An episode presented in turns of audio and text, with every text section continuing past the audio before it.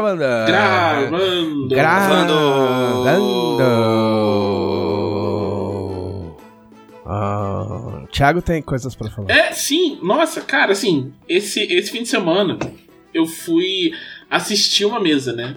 A, a Clarice mestre uma mesa pra, pros amigos dela. Você foi assistir presencial. Assistir presencial. Você foi analogicamente assistir uma stream. É como se fosse, como se fosse o É chat, mas não tinha mais com quem falar, porque tinha só os jogadores. Uma, uma string analógica, É. uma string analógica. E é, é, tipo, é, é a Clá, a Flávia Gás e uns amigos delas. E aí a gente tava lá jogando e tal. E teve um cara, tipo, uma hora que foram descansar, e teve um cara que falou: Eu não vou dormir não, porque podem atacar a gente de noite. Clássico. E todo mundo, não, cara, tu tem que dormir, tu vai ter que recuperar seus pontos de vida e tal, não sei o quê. Aí eles foram e, tipo, deram uma, um bolinho batizado pro cara comer e ele, ele caiu no sono. Aí, esse cara é o único porradeiro do grupo. Aí o que aconteceu? Eles foram atacar de noite. E aí o cara tinha que fazer um teste, acho que de percepção, pra conseguir acordar com barulho. Só tinha um redutor, porque deram droga pro cara. E aí passou tipo seis rodadas, a dificuldade era 15, o maluco não conseguia levantar. Então todo mundo, meu Deus do céu, como assim? Levanta, não sei o que, blá blá blá. Aí alguém olhou assim do lado dele, não lembro quem era. E olhou assim do lado dele e falou: Cara, você tá rolando um D12. Ah, não. Ah, Ah, não. é, um, é, um, é, um, é um erro, mas eu ouso dizer que é um erro É clássico. um erro clássico. É um erro É um clássico. erro clássico, é um erro clássico. Né? Assim, quem nunca pegou um, um D12 achando que era um D20? Pois é. né? Embora a moral da história seja não, não, não, não drogue seus amiguinhos Exato. contra a vontade deles. Vale pra mesa, vale pra vida, Sim, entendeu? muito pra vida, tipo assim, bastante. Você já ficou mole assim, que você não conseguia acordar por motivos externos? Cara, eu, eu acho que não. Eu já. Uma vez eu, eu, eu, eu, eu bebi e coisas. Apareceu uma fumaça esquisita e eu. Enfim. E aí eu fiquei mole porque baixou minha pressão. Putz. Eita. Foi a única vez que tiveram que, que tipo, me levar pelos braços pra algum lugar. Não chegou a carregar. Mas que tiveram que me conduzir.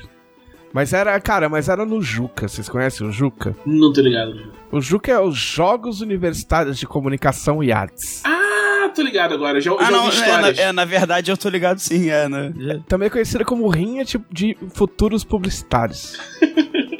Entendeu? Tipo uma Olimpíada de faculdades. Assim, é- Sim. assim, é, é exótico. É tão exótico que, assim, isso foi. Foi quando. Foi por causa disso. Por causa disso. Desse, desse Juca.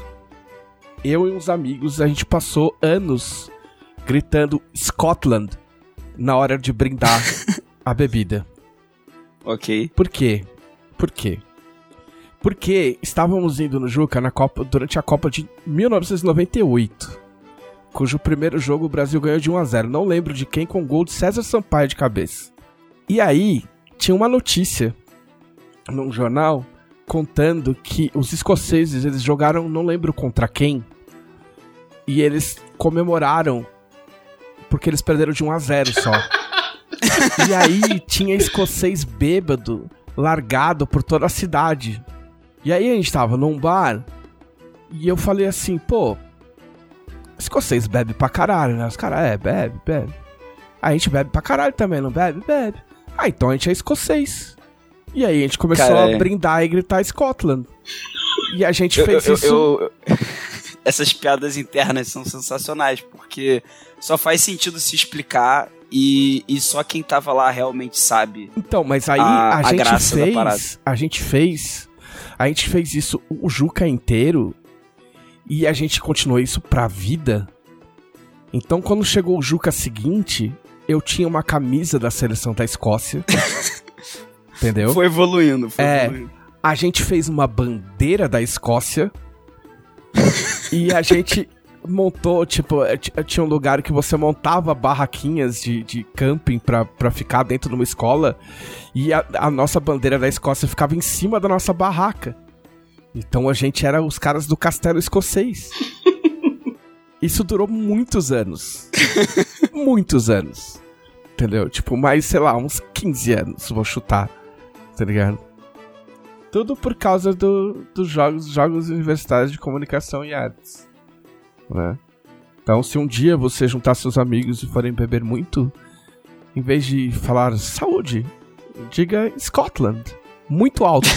Porque a gente, a gente berrava, entendeu? Que era pra todo mundo saber que a gente tava ali. Então, eu ainda tenho a minha camisa da Escócia, inclusive. Não, tem história, né? Não pode. É, eu tenho, na verdade, eu tenho duas camisas da Escócia. Eu tenho a, a, camisa titular e eu tenho um terceiro uniforme que eu comprei numa viagem na Itália em 2000. Tipo, nada faz sentido, tá ligado? Quantas vezes a Escócia foi pra Copa do Mundo depois de 98? Ah, não sei. Nenhuma vez? Não, foi, foi sim, mas eu não lembro, não, não sei dizer quantas vezes. Mas foi. Mas é que esse uniforme era bem, era bem bonito. Eu sei que faz menos sentido para vocês, mas na minha cabeça faz total sentido. é internamente consistente. Então tá valendo. Né? Não, é isso, é isso. Né? É que nem, é que nem uma situação de, de fim de ano que um amigo meu falou que, tipo, tinha que ser. O ano novo tinha que ser regado. A galera tava discutindo o que, que ia levar pro ano novo. Tem que ser regado, regadão, tudo bastante. Ele falou isso. E aí a gente às vezes fala tudo bastante, que é uma parada que não faz o menor sentido. No, tipo, em contexto assim, né? Não, tem que ser tudo bastante, tudo bastante. E, e é isso. Tipo assim. É. E, é o tipo de piada que só faz sentido porque todo mundo riu pra caralho quando ele falou tudo bastante errado, né? Tipo, ele expressou tudo confuso. O Scotland, na verdade, ele foi, ele foi sendo refinado, porque hoje em dia, como, como já somos senhores, entendeu? Né? E, tipo, parte de nós não bebe mais, mas quando a gente vai brindar, em vez de berrar, a gente fala Scotland. Scotland. Scotland, entendeu? Como um bom gentleman, entendeu? Aliás, uma das grandes tristezas da minha vida é que eu ganhei um kilt legítimo de uma ex-namorada minha e ele nunca me serviu. Hoje em dia, menos ainda. Entendeu? Ah, não tem como tentar alargar, sei lá, alargar, alargar não tem, só se eu botar mais pano, porque ele fecha de um jeito muito esquisito, ele dá a volta na, no teu corpo, né? E ele fecha com dois, como se fossem dois cintinhos, assim. Hum. Tá ligado? Ah, é, por ser tradicional não é, é. uma coisa assim de. Não, não é uma saia. Cinto, é, não é uma é. saia. Eu também achava que era tipo uma saia, você, meu, você põe por cima, beleza. Não, ele dá a volta no teu, no teu, na tua perna e prende com esses cintinhos, assim. Mas eu ainda vou comprar. Tem, um, tem uma loja que aparece direto no, no, no Instagram que vende kilt. Que o, o Johnny, vocês lembram do Johnny? Vocês conheceram o Johnny? Então o Johnny, o Johnny tem um kilt de lá. Qualquer hora eu vou comprar um kilt. E andar pelas ruas de Porto Alegre. Batendo de frente com o patriarcado gaúcho. Uh, eu sei que a bobagem inicial já, já ficou grande, mas da minha faculdade de comunicação, rolava esse. Não era só na rural que tinha isso, tinha em várias federais. Por causa de toda uma mobilização lá feminista e tal, rolava dos caras irem de saia para se solidarizar com Sim. os casos de. E eu cheguei mais de uma vez, de, mas não era kilt no caso, então não conta. Hoje em dia não pegaria tão bem, talvez. Eu, eu, não sei como é que, em que página isso está, né? Em que situação isso está. Em que página mas... isso está? É isso mesmo. É isso não, mesmo. com certeza não está na página da bobeira inicial do, do podcast. sim, sim. É, porque é, é, está fora não só do lugar de fala, como do lugar do podcast. Exatamente.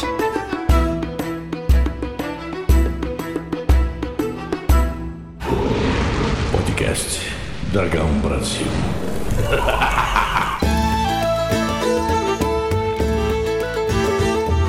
Olá, este é o podcast da Dragão Brasil, a maior revista de RPG e cultura nerd do país.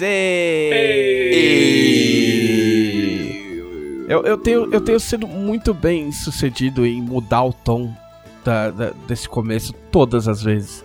Porque no começo eu fazia igualzinho. E aí eu pensei, aí acho que alguém perguntou se era gravado ou alguma coisa assim. E eu pensei, eu podia gravar, eu pensei, ou eu posso fazer diferente todas as vezes, que é muito mais legal. Uh, principalmente agora que eu leio, né? Porque antes eu errava, é muito engraçado. Tipo, eu demorei, sei lá, 100 podcasts para perceber que eu podia anotar e ler, em vez de tentar lembrar. Uh, estamos aqui com Glauco Lessa. Fala aí, gente. Glauco em busca da sua catchphrase ainda. Eu não consigo. eu aceito sugestões, gente. Aceito sugestões nos comentários no Twitter. Tipo, qual, qual deveria ser a, a, a frase de início, de chegada de Glauco que anuncia sua presença, né? Mande nos comentários aí pra gente. Estamos aqui com o Thiago Rosa. Saudações, pessoal. Pô, foi, foi meio, foi meio triste, né? Pô, saudações, hein, pessoal. Puta, hein, pessoal. Não queria estar tá aqui, mas, né, saudações, né, galera? Não, mas assim, eu, eu tô um pouco triste. Aliás, acho que era isso que eu devia ter falado como bobeira inicial. Eu tô. Se vocês, viram no Twitter, eu comentei que aconteceu uma coisa horrível comigo ontem. O que, que aconteceu? Que eu. Eu fui pedir um pão de queijo, né? Ok. É, okay. Isso já deu o tom do horrível, eu já posso ficar mais tranquilo. eu vi isso. Tipo, o que aconteceu? Ontem o Clarice foi pra dança, o Clarice foi pra dança e falou: Você quer alguma coisa da rua? Aí eu falei, pô, traz pra mim um pão de queijo, mas só se não tiver duro, porque tipo é de noite, então a padaria vai estar fechando, aquele pão de queijo meio velho, não sei o quê. Ela foi trouxe falou: Ó, eu trouxe que estavam bons ainda. Então, tipo, tava bom de fato, não era pão de queijo duro, ruim nem nada, mas tinha pouco. Aí eu comi e fiquei pensando, cara, eu ainda quero comer pão de queijo. Justo. Aí eu fui, olhei no iFood, eu falei, eu vou pedir um pão de queijo. Um aí, pão de queijo. É, a primeiro lugar que eu procurei assim, pão de queijo. Aí me mostrou, eu botei entrega grátis, né? Porque, pelo amor de Deus. Aí mostrou uma padaria que uma porção de 12 pão de queijo era 90 reais. Aí eu fiquei tipo. Que isso? É, aí eu fiquei tipo. Não, quantos pão de queijo? 12. 12 minis pão de queijo. Ah. 90 reais. Aí eu fiquei. Assim, tá errado, né? Eu devia ter entendido. Esse, esse, é, esse é o momento que eu devia ter olhado e falado: chega, eu não vou pedir pão de queijo. Vou acabar minha noite aqui, vou jogar um videogame. Porque não, não era, sabe? O destino tava falando assim: não faça. Mas eu tava decidido. Falei, cara, vou comer pão de queijo, tá ligado? Aí eu fui e pedi. Pedi de um outro lugar lá. Pedi duas. Era uma não lembro quanto era, acho que era 100 gramas, duas paradas, dois pacotinhos de 100 gramas de pão de queijo. E aí já pensei, já tô pedindo coisa mesmo? Vou pedir bebida, eu pedi, eu, eu, eu geralmente peço Pepsi no Zé Delivery. Aí eu pedi um pack de 12 latas de Pepsi no Zé Delivery. Tava esperando os dois chegarem, né? E aí, quando chegou, tipo, eu, eu vou já adiantar, para não gerar nenhum suspense, falar que os dois pedidos vieram errados. Tanto o pão de queijo quanto a Pepsi vieram errados. E aí o pão de queijo, quando eu fui lá, eu peguei e tal, peguei com o cara, o cara, o, o, o motoboy foi todo mó boa, falou, ah, toma cuidado que vai chover e tal, não sei o que, deixa eu pegar. Era uma coisinha de, de, de papel, sabe? Eu falei, não deixa, não deixa pegar a chuva não e tal. Eu falei, pô, valeu, tipo, raro, cara, ter alguma preocupação com isso, até porque não é o trabalho dele, né? Aí eu cheguei aqui, abri, cara, finalmente vou comer pão de queijo, porque demorou uns 50 minutos pra entregar. Eu estava tipo, cara, larica pão de queijo. E abri. E aí não era um pão de queijo. Eram, tipo, duas bombas de chocolate. Eu ok. Fiquei, mas não foi isso que eu pedi, tá ligado? Aí eu fui olhar e tem aquela. Ele tem, eles grampeiam uma nota que o certo, o certo, é você receber o pedido e ler a, a porcaria da nota. Mas ninguém faz. E eu não fiz. Ninguém faz. Ninguém faz. E na nota tava dizendo lá, Thiago blá blá blá, é outro Thiago, que tinha pedido na mesma padaria, no mesmo Thiago horário. Azul. Thiago Azul. É. Eu, eu vou chamar de Thiago, Thiago Azul. Thiago Crisântemo. Boa. Então, nosso amigo Crisântemo Azul pediu essas duas bombas, que inclusive eram mais caras que os queijo. E em vez disso, recebi os pães de queijo. Eu tentei entrar em contato com a padaria, e a padaria tinha fechado. Eu reclamei com o iFood, o iFood me, me devolveu o meu dinheiro, mas eu fiquei sem pão de queijo. É que olhar, olhar a nota não adianta. Porque você vai olhar a nota, você vai virar pro, pro, pro motoboy e vai falar, porra, tá errado. O cara vai falar, puta, hein? ele não vai estar com é. outro ali, né? Que zica, que, que, cara... que zica né, bro? O que, que ele vai poder fazer, né? Né? Entendeu? No máximo retornar com o negócio. Não, ele não pode. Ele não tem pode. que entregar e você que se vire com o aplicativo. Ah, é, é. E aí o aplicativo devolve teu dinheiro. Eu já tive uma que deu mó ruim com isso. Foi, foi, inclusive, foi o cara que veio me entregar os livros de GURPS que eu ganhei de presente. E ele trouxe errado. Não, ele trouxe certo. ah, só que, que tipo, ele demorou pra fudeu, mim. hein? ele demorou para me encontrar. Aí quando eu encontrei com ele, ele falou: Pô, cara, eu já cancelei aqui no aplicativo. Eu falei: Meu amigo, você tá na minha frente, comeu o negócio na tua bolsa. Me entrega logo isso, depois resolve. Ele, não, pô, porque vai ser ruim pra mim. Então, assim, eu falei, cara, só me entrega isso, eu não vou reclamar. Ninguém vai saber de nada deu errado. Vai ficar lá cancelado e acabou. Te avalio em cinco estrelas, te dou, pô, te dou gorjeta. Nossa, o cara ficou todo, nossa, cara, não, porque vai dar ruim pra mim. Então eu falei, cara, só me dá o meu negócio, senão vai demorar um milhão de anos pra conseguir pegar de novo, tal, não sei o quê. Ele, ah, tá, no final das contas ele entregou. Mas foi uma meia hora eu conversando com o homem até ele finalmente entregar o. Oh, mas, o a, mas em- embora a gente saiba que é um trabalho precarizado e que os motoboys em si não tem nada a ver com isso, e até que os. os tem que falar, né? Que até os vendedores do- das lanchonetes também. Né, trabalham em condições não muito legais, inclusive no McDonald's. Isso posto é um caralho, porque uma vez eu pedi duas tortas de, de maçã no McDonald's e eles me entregaram uma de maçã e uma de banana. Como é que os caras conseguem errar? Não, Eles não, erraram em uma torta É. só, pô. Entendeu? Tipo, toda, eu, toda vez que eu, eu, eu- Toda vez que eu peço, assim, eu acho que 50% das vezes que eu pedi torta de maçã aqui, veio torta de banana. Sem zoeira. Caraca. 50% das vezes, sem zoeira. Sem zoeira. Isso quando não erra um resto do pedido. Você pede um, um quarteirão com queijo, você te entrega um cheddar McMelt, entendeu? Tipo, isso é normalíssimo aqui. É porque, é, ainda mais fast food, assim, eles focam muito na velocidade, né? Então, por exemplo, no Habib's, que, pô, também aí já é, já é outro nível, né? No caso, o nível, um outro nível. Tu pede 30 esfirras, às vezes vem 35, às vezes vem 28. É? Às vezes, em vez de ser Cara, 10 de queijo, Vem é nunca a oito margem de de queijo. erro, né? A margem de erro. é, é, existe uma margem de erro das esfirras. Eu né? nunca contei esfirra no Habib. Cara, não tá, não tá perdendo nada. Então vamos lá ao nosso giro de notícia. Eu também ainda tô encontrando essa vinheta, entendeu? Eu preciso ouvir ela, né? Porque ainda não. entendeu? É, acho que a, a grande notícia da, do- da semana foi, né, a grande notícia da semana pro, pra esse podcast e porque foi o que a gente lembrou, é, foi o teaser da série de The Last of Us. A, a, a primeira coisa que eu pensei é, a grande vantagem de uma série de The Last of Us é que a gente já sabe que o videogame da série vai ser muito legal, porque ele já é legal. Sim. Entendeu? Embora eu ache que o. É o Pedro Pascal, né? O nome dele. Isso. Ele tem cara de tiozinho de boteco, bêbado, com um palito de dente na boca, jogador de sinuca. Porque ele tem. Ele tem. se- Olha o, olha o Mandalorian quando ele tira o capacete a primeira vez. É um tiozinho de boteco do interior de São Paulo. Ok?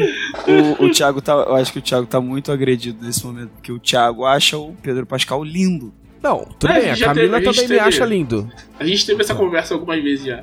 Talvez seja o charme, talvez seja o charme dele. Não, não, eu não vejo um problema. É, é, é, em primeiro lugar, eu não disse que ele era feio. Sim. Porque o, pode ter o concurso aí, o Mr. Tiozinho de Boteco. entendeu? Mr. Tiozinho de Fica, boteco. fica aí, o- fica aí uma proposta aí pro Casé, por exemplo, pra pessoas mais, mais pop do que eu. É, mas em algum lugar, numa esquina de, sei lá, Jundiaí, por exemplo, num botequinho bem pequenininho, daqueles que serve tubaína em garrafa de cerveja, com o rótulo meio rasgado, né? Que tem aqueles ovo colorido em conserva. Nossa. Tem lá o Pedro Pascal. Tem lá o Pedro Pascal encostado com, com o palito de dente. Enfim, mas ele, ele ficou um ótimo, um ótimo Joel, pelo que a gente viu, né? Eu não tenho essas frescuras de tipo, ai, não sei, viu? A menina, ai, ela tem um olhar meio, tipo. Parece legal. Eu acho que ela vai mandar bem, eu acho que a menina vai mandar Parece que bem. eles vão ser bem fiéis, assim, pelas cenas que apareceram, pelo menos do começo, assim. É, pô, pra ser sincero, eu gostaria que eles aproveitassem a série pra contar a história de outros personagens, não do jogo. Tipo, no mesmo universo. Não precisa virar bagu... não precisa virar Cinematic Universe do The Last of Us. É só no sentido de ser, pô, tem tantas histórias de outros lugares que dá pra daria pra Ah, contar, mas aí eu acho que não. Aí eu vou discordar, hein? Eu acho que a primeira, primeira, a primeira série tem que ser essa primeira história deles aí. Aí depois... É que o apelo, o apelo é muito deles, né, dos personagens. Aí depois, eu acho que, inclusive, o, o, o jogo dá margem pra isso, aí dá pra abrir. Entendeu? Uhum. Até, até que chegue na história do, do, do The Last of Us 2. Entendeu? Dá pra fazer umas oito temporadas entre um jogo e outro. é verdade. mostrando um crer. monte de personagem. Entendeu? Então, É, verdade. é, Deu a entender que vai mostrar lá o DLC que eu não joguei, da. da, da Isso, da é muito bom esse. DLC. Eu não joguei.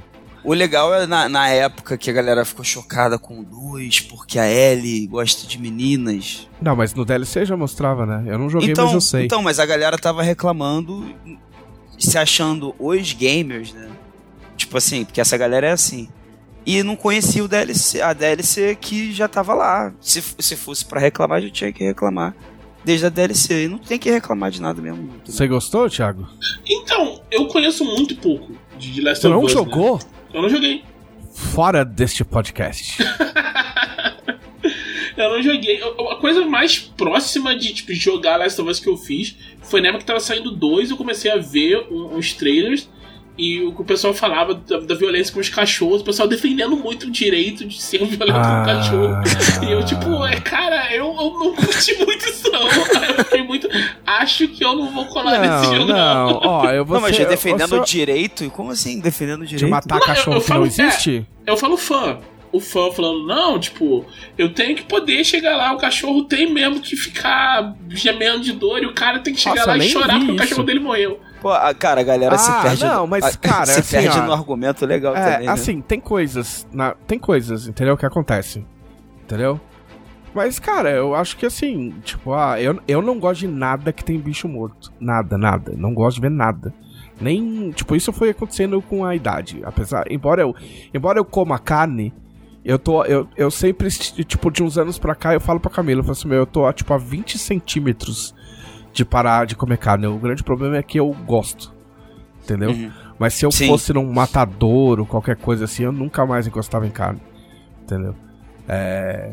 Mas, cara, assim, ó, dentro de um contexto de história, o que acontece ali não é gratuito no jogo. É, eu sim, te garanto sim. que não é gratuito. E aí, a gente tem que levar a seguinte coisa, que é, um, não há um incentivo pra matar animais. E dois, o bichinho que morre, ele não existe. É, não, mas eu não digo nem, nem do jogo ter uma, uma crueldade nem nada, não. É mais do fã, tá ligado? O, o cara chegar e falar, não, ah, não, mas, não, não. cara, se a gente parar de consumir as coisas por causa do fã, Aí a gente vai ter que fazer uma análise muito profunda e parar de consumir tudo, praticamente. Tudo. É, Entendeu? Menos Tormenta. Tormenta tem fã legal. É, a maioria é muito legal. Então, tipo, tem, tem coisas muito mais torturantes naquele jogo, do 2. Assim. É. Eu, eu terminei aquele. Eu comecei aquele jogo na sexta e terminei na terça. Eu fiquei imprestável por uma semana. É, eu joguei, eu joguei bem devagarzinho. Eu joguei até bem parecido com uma série. Eu, tipo, eu jogava assim, quando eu chegava num certo plot point, eu. Pô, tô de boa, tô legal. Tô. tô- Eu nunca termino jogo. Eu não sou de terminar jogo, mas quando eu pego um jogo desses de história aqui, que tipo, que me pega pelo saco mesmo, Uhum. aí fudeu, aí eu não consigo parar de jogar até terminar. Eu fiz isso com o God of War também. Mas enfim, a série parece que vai ser legal. É o meu veredicto, Sim. entendeu? Não vou fazer uma análise profunda nem de easter eggs. Tipo, meu vídeo vai ser. A série parece que vai ser legal. Vamos esperar pra ver o que acontece. É o grande review, o review é, do futuro, né? 10 de 10. Né? É. Série 10 de 10. Ai- ainda não li o livro, mas parece muito bom. 10. Exatamente. É, eu quero ver a série. Eu tô. Eu tô interessado em, em ver a série. Outra coisa que me afasta um pouco do jogo é que eu, eu não tenho saco para jogo de mundo aberto. Tem que ficar andando. Mas não é mundo aberto. Não é mundo aberto. Não é? Não. Ah, é, bem, é bem linear. É bem É linear. tipo Uncharted. É bem cinema, é cinematográfico, é bastante Uhum. cinematográfico. Muita cutscene. É, eu também nunca joguei É, Uncharted. mas, Ah, mas tu vai sendo levado de um ponto porra, vai. Vai jogar eu gosto de Uncharted, joguinho de turno, que você escolhe diálogo. Uncharted é da hora, mano. Sai correndo, dá uns tiros, mata pessoas. É o maior serial killer da história, mas ele é cool. Entendeu? Mas ele é simpático. É, É isso. mano. Indiana Jones sem chicote, cara da hora. A, a outra notícia é que a gente vai passar rapidamente pra falar depois com mais profundidade, talvez, é que lan- lançamos a, a versão Tormenta 20 Jogo do Ano. Que foi ideia Jogo minha, ano. inclusive, esse nome, hein? Obrigado, de nada. Aí, olha só. Game of the? Year, GOT. É, é. É. Por que que. Por que que. Teve, teve uma pessoa. Enfim, alguém no Twitter, tipo, al- alguém no Twitter falou. Tweetou assim: Ei, Jambô, Tormenta 20, livro do ano, forçou, hein? Primeiro, amigo que não vai ouvir esse podcast, não é livro do ano, é jogo do ano. Entendeu? Entendeu? E por que, que é jogo do ano? Porque a gente ganhou os três maiores prêmios. A tríplice coroa É. aí. É, entendeu? Então é isso. Então, tipo, meu, é isso. É simples de entender. Se não quer jogar, joga outro jogo. Tem muito jogo. Tem D&D, tem um monte de jogo, Pathfinder, muito jogo legal.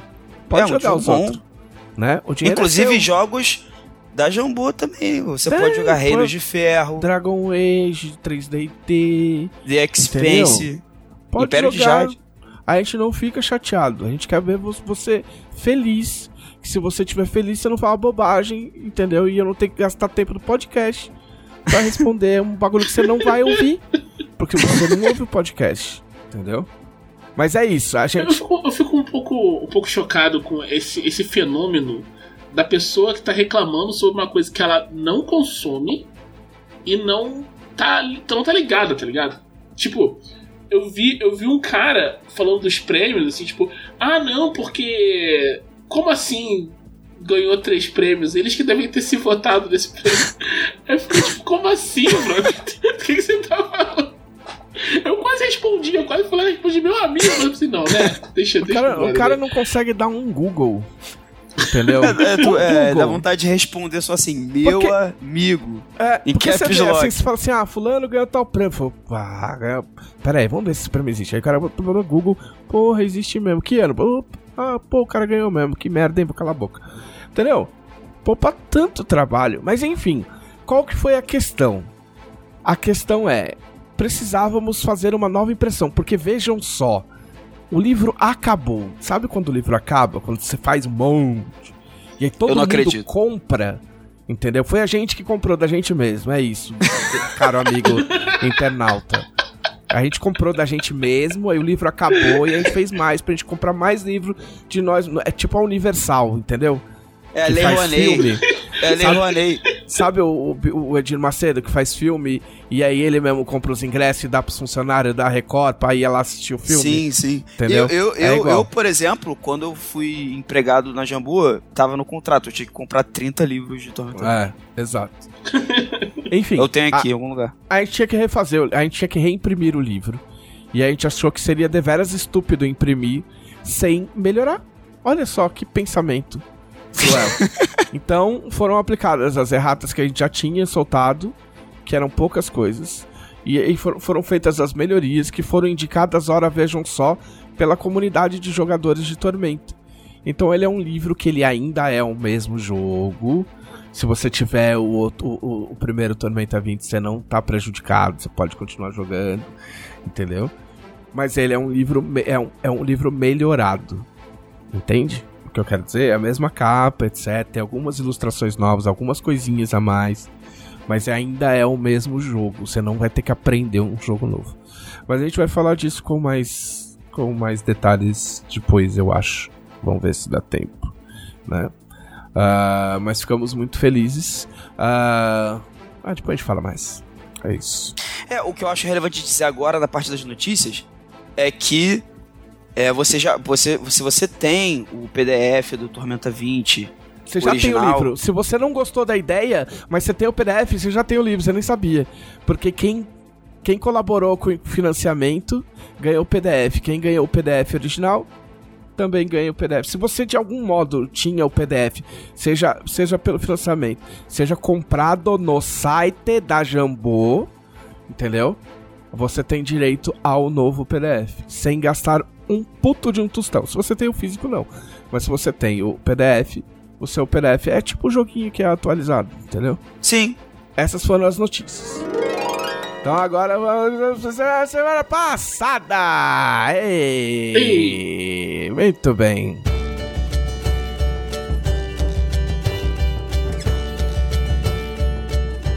Ah, O que que eu fiz? Primeiro, eu andei assistindo coisas na Ne- Netflix. Netflix, você não merecia propaganda. Porque você anda muito cara. Né? Aumentou a Netflix, não foi? Ah, eu nem sei mais quanto custa, porque a gente entrou num rolê que, tipo, não compensa baixar, entendeu? Porque a gente, a gente, en- enfim, a gente compartilha também, mas quem paga sou eu, entendeu? Eu e a Camila a gente paga. E aí não compensa baixar, entendeu? A gente paga o mais caro pra ter 4K, pra poder ter mais telas e tal. Então, tudo bem, o conteúdo é bom. O, único serviço que eu pago com gosto de verdade, que eu acho que entrega tudo que tem que entregar, é o Spotify. Sim. Esse é, o- esse é o último serviço que eu vou cancelar na minha vida antes do Google Drive. que o Google Drive tem É, meus Google arquivos Drive como refém. jeito. né? É. É, o O. Google Drive virou aluguel. Ah, mas o, o Prime, às vezes eu me sinto até mal quando eu olho tudo que o Prime te dá. Quando você, quando você pega, porque tu pega. Pô, pega jogo, cara. Pega tipo dois jogos de graça todo mês. Eu esqueço Pode dar um sub. É, é muita coisa. É jogo de graça, é sub no Twitch. E tem o Amazon Video e frete grátis do bagulho. Foi tipo, cara, É, tem o 15 Prime, conto nisso só aí, o cara. frete. Só o frete, Camila aproveita muito o frete. Mas enfim, o que eu falava? Ah, Netflix. Tem, tem uma sériezinha que chama Filmes que Marcaram Época, não sei se vocês já chegaram a ver. Não, Não, não. não tô ligado, não. Eu, eu sei que tem uma brinquedos que marcaram a época. Você já viu mais uma vez. É o- do mesmo rolê, assim, é o mesmo rolê. É, um- é uma série que conta bastidores de algumas obras de um jeito divertido e, e, tipo, embora é engraçado, porque embora o- os programas sejam muito. tenham uma hora de duração, ele é editado de um jeito muito ágil, então ele parece que tem 40 minutos, mas não tem, ele tem uma hora. E é muito legal. E aí ele conta a história. é, Tipo, eu fui vendo, acho que tem. Eu não sei se tem duas ou três temporadas. É, não, na verdade eu menti. Ele tem, ele tem cerca de 45, 47 minutos, alguns tem 54. Ah, e conta os bastidores de alguns filmes. Então, ah, por exemplo, eu assisti do Halloween, Sexta-feira 13, A Hora do Pesadelo, Aliens, O Resgate e O Estranho Mundo de Jack. Eu assisti quase tudo. Mas tem outras coisas. Tem Robocop, tem um Príncipe em Nova York, tem um Duende em Nova York. Por que, que esse Um filme é- é, duende em cult? Nova York. É, é, não sei por que esse filme é cult lá, lá fora. Ah, e é muito legal, porque assim, a conclusão que você tira depois de assistir tudo isso. Ah, tudo isso é só na temporada 3, olha só. Ou não? É, pode crer, tem outros. Tem Caça Fantasma, Duro de Matar na temporada 1. Tem mais, né? Que não interessa. E na temporada 2 tem. Ah, tem Jurassic Park, Forrest Gump. É. A conclusão que você chega é. a Todas as histórias desses que eu assisti é.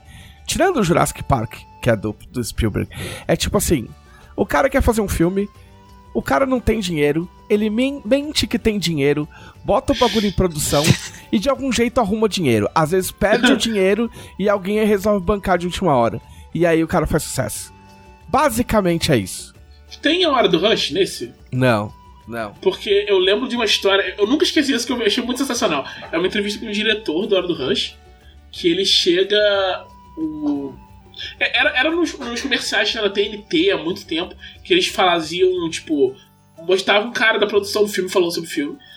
E ele fala que, tipo. Era, foi fazer a Hora do Rush.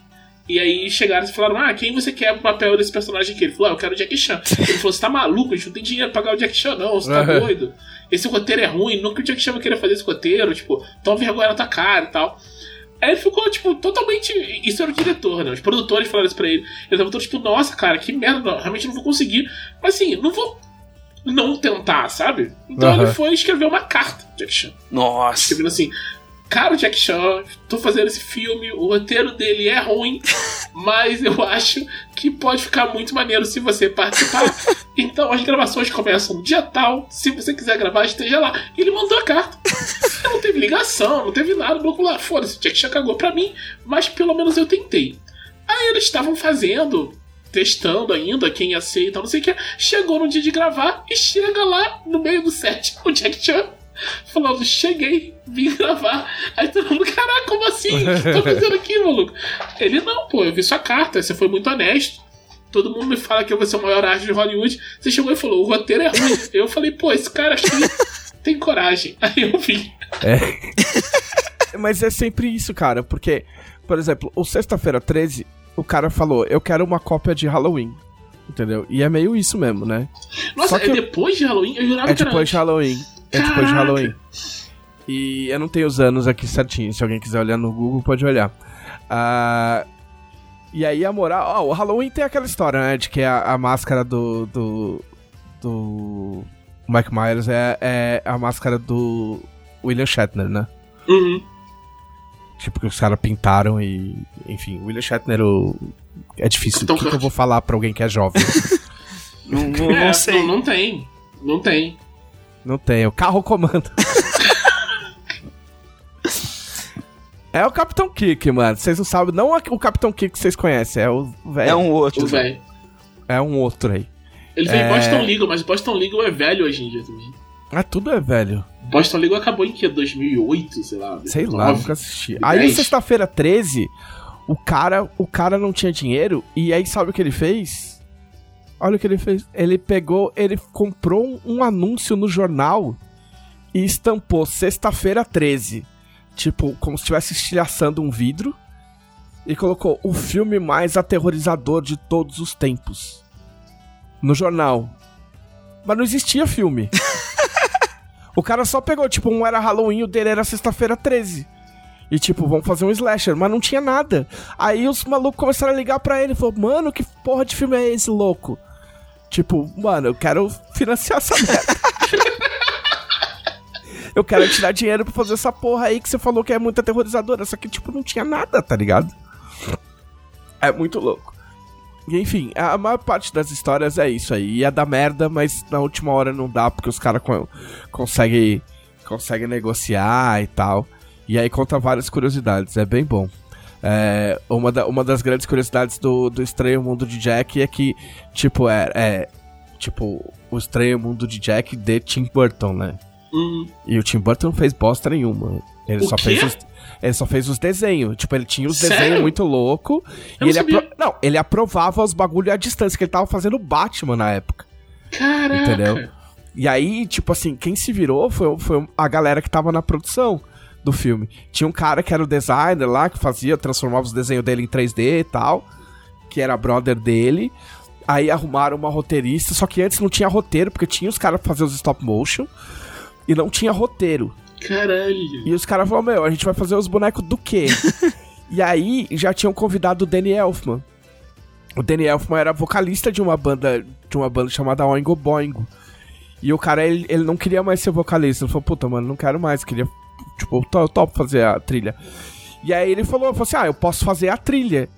E aí ele fez a primeira música. E aí os caras, ah, ok, agora a gente tem o que animar. Porque tem a música, tá ligado?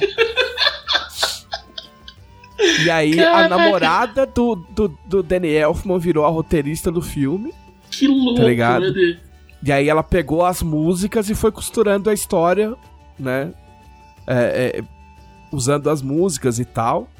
E o Tim Burton meio que de vez em quando a- a- provava umas coisas à distância. Tipo assim, os bonecos são dele, entendeu? Sim. Hum, Tipo, ah, o design e tal, e ele dava algumas direções, entendeu? Então, tipo, o lance de que não podia ter ângulo reto nos cenários, tudo tinha que ser torto, tá ligado? Tipo, umas paradas assim. E. E aí até os caras contam que, tipo, teve uma vez que ele foi lá. E eu não lembro o que que eles mostraram pra ele, que ele ficou muito puto. E aí, deu- tipo, ele saiu, meu, dando bica. Aí ele deu uma bica numa parede e furou a parede, tá ligado? Que Caraca. ele tava com uma bota com aquelas biqueiras de aço, tá ligado? E as paredes lá costumam ser de gesso e tal, quebra mais é, fácil. era, tipo, era uma divisória quase, entendeu? E aí, quando ele foi embora, os caras escreveram de canetão, tipo, ah, Tim- o Tim Burton esteve, Tim Burton fez esse buraco e cortaram o bagulho e fizeram um quadro, tá ligado? Mas o rolê todo é que existe uma, existe uma mágoa aí, porque no final, do final da produção é que colocaram, tipo, ah, é, de, de Tim Burton, tá ligado? Nossa. Porra. E os caras, tipo, puta, mano, a gente fez toda essa porra aqui, a roteirista e o, e o outro maluco lá, tipo, e, e o cara só tacou, tacou-lhe o nome. Porque eu também achava que ele tinha feito tudo ali, né? É, eu também sempre achei. E, e, tipo, na verdade, não. Vale a pena assistir. É bem legal, bem curtinho, bem, bem, bem engraçado também. O jeito que eles editam é, é, é bem engraçado, tipo, cheio de piada e tal. Bem da hora. Ah, eu fiz isso e ontem eu joguei uma mesa aí muito interessante com os meus amigos criadores de Tormenta. Olha só, incrível. Olha só. Essa mesa era uma das últimas recompensas que a gente tava devendo do Tormenta 20, porque essas coisas são lentas mesmo, não tem jeito. Ah, com personagens votados pelos apoiadores. E eu joguei com o Sir Philip Donovan, que era um, um, um hostel, que é muito engraçado porque desde que isso aconteceu, a gente ficou conversando e falou assim: ah, ó, então você vai jogar. Mas é legal, você vai jogar com o fundador da Ordem da Luz. Eu falei, pô, mas não tem, né? Tipo, não tem, tipo, tem história, mas não tem personagem. Não, mas o, Guilherme falou, pô, não, mas pensa que foda jogar com o fundador da Ordem da Luz. Ah, o fundador da Ordem da Luz. Ah, beleza. Aí semana passada eu falei, bom, vamos, vamos ler, né? Aí eu peguei a revista Tormenta, que tem textos muito legais, inclusive, que eu tinha escrito e eu não lembrava direito. E aí eu fui ler a história da Ordem da Luz, e qual a minha surpresa? Que Felipe Donovan não é o fundador é, você tava falando, eu tava pensando, mas, mas não é ele. O fundador. o fundador é o Arthur Donovan II. Entendeu? O Philip Donovan é o filho do Arthur. O Philip Donovan é o cara que perdeu o filho. O filho ficou loucão e, e maligno. Na nossa cabeça, tipo, era o fundador que tinha perdido o filho pro mal. Entendeu? Mas tudo bem. Deu tudo certo. E eu ainda escrevi um microconto de, de, de, de editorial da Dragão Brasil que mostra o que acontece com o personagem depois da aventura. Porque a gente achou que seria muito interessante ter um, um Osteon canônico. E a gente já teve algumas ideias de o que, que ele vai fazer em Arton agora que ele, que ele voltou. Maneiro. Uh, e a aventura foi muito legal. Foi muito legal voltar a jogar com o Rogério, né? Que não tá mais fazendo Tormenta, mas mas topou é, vir jogar com a gente de novo. Pra gente reviver a, reviver a parceria. A gente teve a apresentação do Rafa também, oficialmente, como, como criador de Tormenta. Né? O Rafa agora é o, é o. Já há algum tempo já é o grande responsável pelas regras de Tormenta, pela supervisão, é, é, correção, criação e etc, né? Tipo, o mentor do Thiago Rosa no, no STR, né? E, e foi muito legal. Uh, o Caçara jogou com o Torque, o, o, o, Guilherme deu um show. Ele jogou com o Goblin do Cantinho. Nossa, eu não tava me aguentando com o Guilherme Goblin do Cantinho, cara. Eu morria de rir. Assim. E ele botou o fantoche no cantinho da cama. Porque o Guilherme mandou fazer um fantoche do, do Goblin do Cantinho e jogou com um fantoche né? É tipo como se fosse o Louro José. Sim, foi o Louro José da stream. É. E eu já sabia porque eu vi o boneco lá, né? Tipo. Eu joguei com uma máscara de caveira que eu me dei ao trabalho de comprar no, no ontem de manhã. E foi muito legal. Muito legal. Sempre bom jogar com eles. Espero poder jogar mais vezes. Né? Reviver a. Reviver a, a guilda não, mas que a guilda já é outro rolê. Mas a, a sensação da, da Guilda do Macaco foi, foi da hora. E o Rafa mestra muito bem. Eu acho que é a segunda aventura só que eu jogo com o Rafa. É, ele foi muito bonzinho com a gente, inclusive. É, o, ah, o, o, Rafa ele tem esse negócio, essa pose de mal, mas ele é bonzinho mesmo, né? Não, não, ele é mal. Ele é mal, ele é mal. Ele é mal. Vai jogar, vai jogar na mesa dele, tipo, assim, na casa dele de dia. Assim, não, não. Você fala assim, tem três caras atacando. Ah, beleza, agora chegou mais quatro. Ah, agora tem uns caras na árvore. O Rafa, é todo mundo primeiro nível? Ah, porque você tava, falou isso em voz alta, tomou uma flechada. é nesse nível, assim.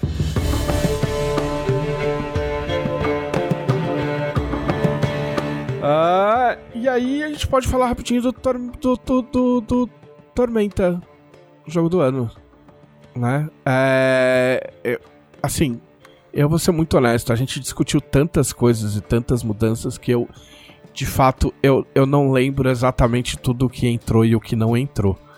Entendeu? Talvez vocês tenham mais. mais. Eu. mais margem do que eu. É, eu tava dando uma. uma olhada, né?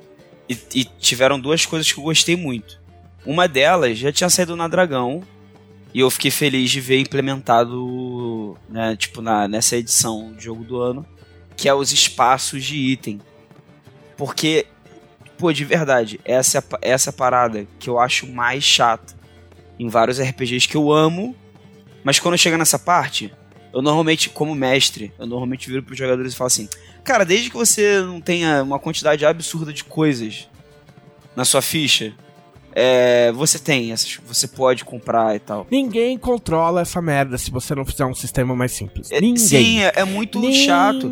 A não ser que você jogue desde no Roll20. Tempo, desde o tempo do AD&D, que tinha encum- encumbrance, que tipo, igual no joguinho, que se tiver coisa demais, você perde o movimento. Ninguém levava isso em conta. Ninguém. Com entendeu? exceção E do. você, o chatão, ô chatão, você, chatão. Falou, ah, eles estão transformando em ordem paranormal. Não, cara, a gente tá aplicando um sistema que ficou legal e funciona. É diferente. Não, e nesse, e nesse caso dos espaços, até saiu na Dragão sem ser pro Ordem. né? O que parece mais com Ordem foi a coisa dos atributos que eu vou chegar lá.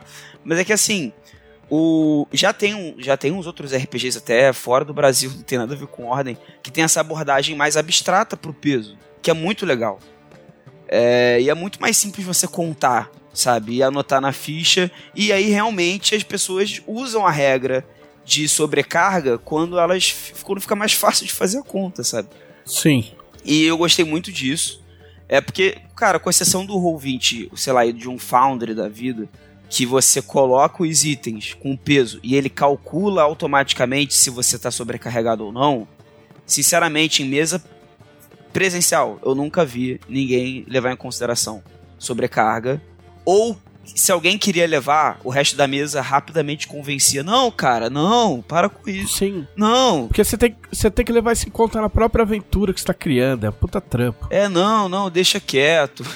o mestre, às vezes, é o primeiro que, que vai falar que não quer contar isso. Sendo que normalmente o peso é uma mecânica de controle, né? Do quão poderosos os personagens podem ser, quantos itens eles podem ter. Mas normalmente o próprio mestre é o, é o primeiro que fala: Não, cara, tu tem. Quantos itens tu tem? Tu tem, tu consegue, tá tudo bem, né? E, e a outra coisa que essa eu achei bem legal, e, e aí realmente a gente viu no Ordem primeiro, mas. Mas eu acho que não tem demérito nenhum isso, na verdade, até porque são as mesmas pessoas trabalhando, né? Tipo assim, tem nada a ver. Cara, mas isso não é, não tem nada a ver com a ordem, a mudança dos atributos. A gente tirou os atributos rolados no dado da ficha. Então você não tem mais força 18, você tem força 4, Sim, que é o seu modificador. Porque, tipo assim, isso aí, isso foi discutido no começo do Tormenta 20. Uma das primeiras coisas que a gente discutiu é se a gente ia fazer isso. A gente resolveu que não, porque a gente achava que manter a familiaridade com outros sistemas D20 valia muito a pena e era uma coisa muito tradicional. Hoje em dia, depois do sucesso do Tormenta 20, do próprio Tormenta 20, a gente não precisa dessa familiaridade. não precisa mesmo. Entendeu? A gente se sustenta tranquilamente sozinho. Então, a gente notou que isso. que A gente notou, quando eu falo a gente, não sou eu, tá? É o Guilherme, pessoal. A gente notou que, que, que no texto. Isso só acrescenta uma camada desnecessária, entendeu? Tipo, você soma o seu modificador da força, blá blá blá, entendeu? E aí, em vez de colocar o modificador da força, blá blá, você coloca some sua força, entendeu? Não, em termos de explicação de regra, é, essa foi uma coisa que sempre que eu quis apresentar o Tormenta ou outros jogos de D20 para amigos que nunca tinham jogado RPG ou nunca tinham jogado nada D20, que pasme, essas pessoas existem. Tipo assim, eu mesmo fui essa pessoa quando eu conheci 3DT e fui pro D20, eu tinha essa dúvida, lendo a terceira edição do D&D e tal, que era assim, tá, aí eu tenho força 16, e eu lendo o livro sozinho, né, tipo assim, e aí a força 16 serve pra quê? Não, é porque ela dá mais 3. Não, mas o 16, pra que que serve? 16 serve só pra dizer que você tem mais 3. Exatamente. Porque no- em outros sistemas que eu já tinha jogado antes, o próprio 3DT, ou. Eu cheguei a jogar GURPS antes de jogar. antes de jogar D20, por incrível que pareça. E eu ficava assim, não, o número do atributo, ele é importante. Tipo, eu tenho que rolar 3 ou menos. Eu somo 3, eu tenho que rolar 12 ou menos. Ou 12, ou mais de 12. Não importa, mas o número. Não, o 16 é só pra dizer que você. é- então é o mais 3. Ah, beleza. E eu fiquei, eu fiquei feliz de verdade. Eu não tô envolvido nessa mudança. Só pra deixar claro. Então é um feedback sincero. Eu fiquei feliz de verdade de ver que, tipo, não, cara, agora, beleza, show, a gente tem um personagem com força 5. E é isso que importa, é o 5. É isso que a gente realmente. É meio difícil de acostumar. É, mas assim, tipo, é esquisito. É, E, e é isso eu tava lembrando aqui de, um- de uma outra abordagem parecida. Se eu tiver errado, o Thiago me corrige. Que o Mutantes e Malfeitores já tinha feito esse movimento, né, Thiago? Sim. Na terceira edição. Sim, isso. Isso mesmo. Na, terceira, na segunda ainda tinha, por exemplo, força 16 mais 3. Na terceira edição, tudo bem que eles mexeram em mais coisa, tem atribu mais É, atributos. tem atributo diferente. Mas assim, é, em termos matemáticos, tipo assim, você ter força mais 3 no Mutantes e Malfeitores seria você ter o 16 mais 3, né? E, e, tipo. Então, não é uma coisa assim que é tipo, nossa, é uma coisa que faz sentido se parar pra pensar, né? Ô, Thiago, teve coisa que você gostou? É bom que tenha. Cara, teve muita coisa que eu gostei. Teve muita coisa que eu gostei. Eu, eu lutei um pouco pra, pra controlar os, os buffs no druida, que o pessoal tava pedindo muito pra deixar o druida mais forte e tal, mexer umas coisas de, de forma selvagem. E, tipo, eu, eu mestro pra druida, né? Eu mestro pra, pra Akira jogando com a Moira.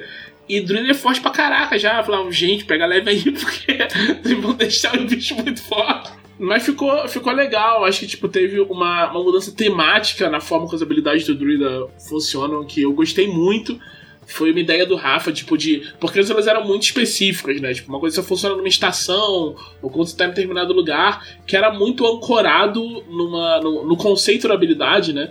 Diferente, tipo, você está, você está acostumado com montanhas, então você é mais resistente. Era tipo, enquanto você está na montanha, você é resistente. É, sim. Então, tipo, ele expandiu isso e agora, tipo, é muito mais fácil você usar as habilidades que você pega no druida. Elas são muito menos. Circunstanciais. É, circunstanciais. Eu acho muito. Achei isso muito, muito bacana.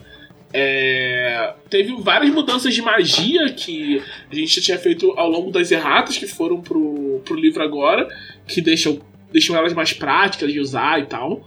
Que eu, eu gosto bastante. Mais versáteis também, né? Tipo assim, mais, mais coisa que dá para fazer legal, tipo, com magias diferentes. Eu senti assim. Sim, e às vezes, às vezes é uma coisa de você deixar uma magia mais fraca para você deixar outras magias terem espaço. É, não é nerfar por nerfar, né? Tipo, não é nerfar Isso. porque eu não gosto dessa magia. É para dar mais chance para as outras. É, tipo, velocidade tava num ponto. São duas magias que a gente nerfou que continuam sendo magias muito boas, que é velocidade Sim. e benção. No legado é... é, isso é bem é bem óbvio. É. A Benção, é, a gente botou um custo em, em componente material, né? Você tem que comprar os incensos e tal pra você poder usar. Pra você, tipo, ter que escolher entre você fazer Benção ou não. Porque sem isso, Benção é uma magia forte bastante pra você pensar. Começou o combate, Benção. Sabe? Então uhum. tem que ter uma escolha de só gastar PM. E a, a velocidade é, é, o lance de que ela passou a ser sustentada se ela dá ação. Então você tem que pensar, vale a pena eu gastar minha sustentada pra dar velocidade para alguém? E se você cai, a pessoa perde velocidade também. Sim. Então fica o que, uma, o que é justíssimo. Porque é, ganhar ação é uma coisa que tem, não, não pode ser. Tem, tem que ser assim mesmo. Tem que ser um negócio que é custoso e. Na, meu, na minha humilde opinião, né? Claro, né? Qualquer coisa que te dá mais ação é um negócio que pra, pra ponderar. Ação padrão, inclusive, né? Principalmente. É um negócio que tem que. Ah, e ninguém vai deixar de ter velocidade e, e benção por causa disso. Tipo, essa que é a parada mais legal. Sabe? Acho que ficou um equilíbrio bom, assim. No final, o que a gente tem é uma porção de ajustes, porque, de novo, não valia a pena reimprimir. Porque uma impressão ela demora para escoar, ela demora anos para escoar, para ser vendida. Mesmo quando é rápido, entendeu? demora um tempo. Então, se a gente não mudasse agora, a gente só ia mudar, sei lá, daqui um ano, dois anos, três anos, entendeu? Quando esgotasse de novo. Quando esgotasse de novo, entendeu? Então. É... é não faz sentido podendo aplicar as erratas todas logo e, e tudo mais. É. é... E, e aí, hoje em dia, mais do que nunca, teu sistema não pode ficar para trás, entendeu? Ele não pode ser virar obsoleto, entendeu? Então, se você tem uma chance de, de. E a gente teve muito feedback entendeu? Tipo, nesse tempo. Então é, é, As pessoas. Às vezes as pessoas tem quem fique bravo porque a gente atualizou o livro, vai entender. E tá dando o PDF de graça pra quem já tinha o PDF. Então. É, mas eu acho que seria mais uh, uh, ofensivo a gente não aproveitar o feedback, embora a gente não seja obri obrigado a aproveitar todos os feedbacks. A nossa função é, é ter o discernimento de ver os feedbacks escolher o que o que serve e o que não serve pro livro, pra visão que a gente tem do livro e pro que a gente acha que deve ser o sistema daqui pros próximos anos. Entendeu? Uh... Tem, tem uma coisa que, que, que eu acho bacana de dizer que é tipo assim: o feedback do fã é muito importante, né? Porque é, eu que já estive dos dois lados, né? Eu, eu tenho essa percepção. O fã, ele vê coisas do lado de lá que às vezes a gente não tá vendo. Mas o fã não pode deixar de lado o fato de que a gente vê coisas do lado de cá também, que às vezes Sim. você que é fã não está vendo.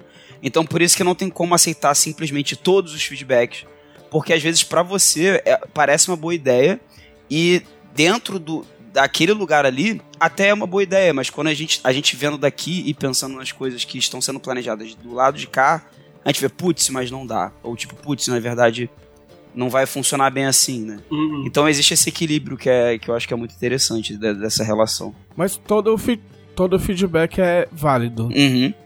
Inclusive, ninguém é obrigado a, até a gostar das mudan de certas mudanças, assim. Bem ou mal, o, o livro que você já tem, ele já tá aí. Exato. É. Ele vai continuar aí pra sempre. No teu, no teu coração. Mas é isso. A, a gente vai, vai ter uma matéria na Dragão Brasil. ah, o Dicas de Mestre da Dragão Brasil de setembro. Que já saiu agora, quando depois que tiver saído esse podcast, saiu na quarta-feira. É, ela tem um Dicas de Mestre que mostra o que mudou no sistema nessa. Não é uma edição, mas nessa, nessa reimpressão.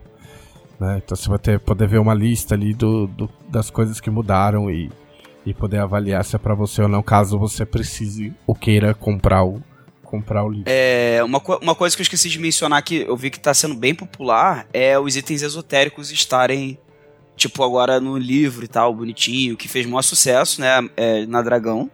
Principalmente entre os conjuradores. É, né? Que se aproveita disso aí. Exatamente. E uma derrota pra ditadura da espadinha, né? Uma derrota grave. É, e estar no livro é mais uma vitória aí pros conjuradores de Arthur. Ah, é, reforçando que essas coisas, várias dessas coisas que foram parar no livro, você viu primeiro na Dragão. Exatamente. Então, assinar a Dragão Brasil é essencial pra quem quer ver primeiro as coisas e ajudar a testar. Se você quer contribuir, é, usar as regras que a Dragão coloca são é muito é, é principal é, é principal é tipo é como é que? Vantajoso? Exato, pode ser, entendeu? Ah, principalmente porque agora quem vai escrever a Caverna do Saber é o seu Thiago Rosa. Oh, Olha a aí. revelação. Né? A revelação. Grandes, grandes revelações. O Thiago Rosa agora é o homem que vai inventar regras estrambóticas. Seu Felipe Della Corte vai ter outra missão na revista. Não acho que vocês vão se livrar do Felipe Della Corte. A gente tem uma outra missão que a gente vai revelar em breve. É, então, assinem a Dragão pra poder, pra poder acompanhar tudo isso aí. Né? Depois Beleza. de muito tempo fazendo monstro pro mestre usar, agora eu vou fazer poderes pro jogador usar Olha pra aí. bater nos monstros que o mestre já tá usando. Não, mas é, tu vai dar um jeito de inventar regras que são boas pro mestre usar também contra o jogador.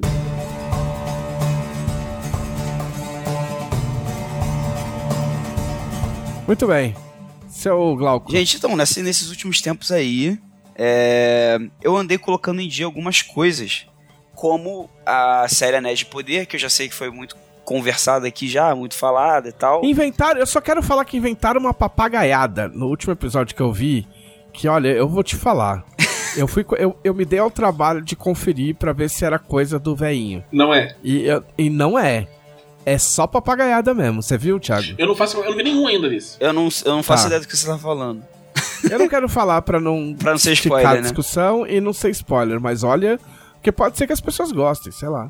Não, Mas assim, eu achei uma papagaiada. o que eu sei, o que eu sei é que realmente estão inventando muita coisa nova. Tem algumas coisas novas que tão, cu- a galera tá curtindo, tem coisas novas que a galera não está curtindo. Não, mas é, um, é uma papagaiada de um plot point, tipo assim, papagaiada. Depois fora do ar eu falo, se vocês quiserem. Tá. Ligarem Eu, eu tô é bem spoiler. curioso. É, eu, eu só vou, eu vou resumir a minha opinião sem muito spoiler ao que eu até comentei no Twitter esses dias, que tipo tem um núcleo, que na verdade eu nem sei se eu posso dizer qual é o núcleo, porque teoricamente seria spoiler pra quem não assistiu nenhum episódio. Mas a série tem vários núcleos de personagens.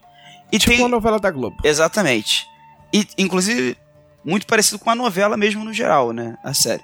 Tem um pouquinho de poder e nada de anel até agora, só pra É, sim, vocês. sim. Fica um Enquanto a disclaimer. outra. E a outra tem, tipo, mais casa do que dragão. Bom, sim. é. Mas tem um núcleo da série que eu não entendi nada. Eu não entendi, tipo assim.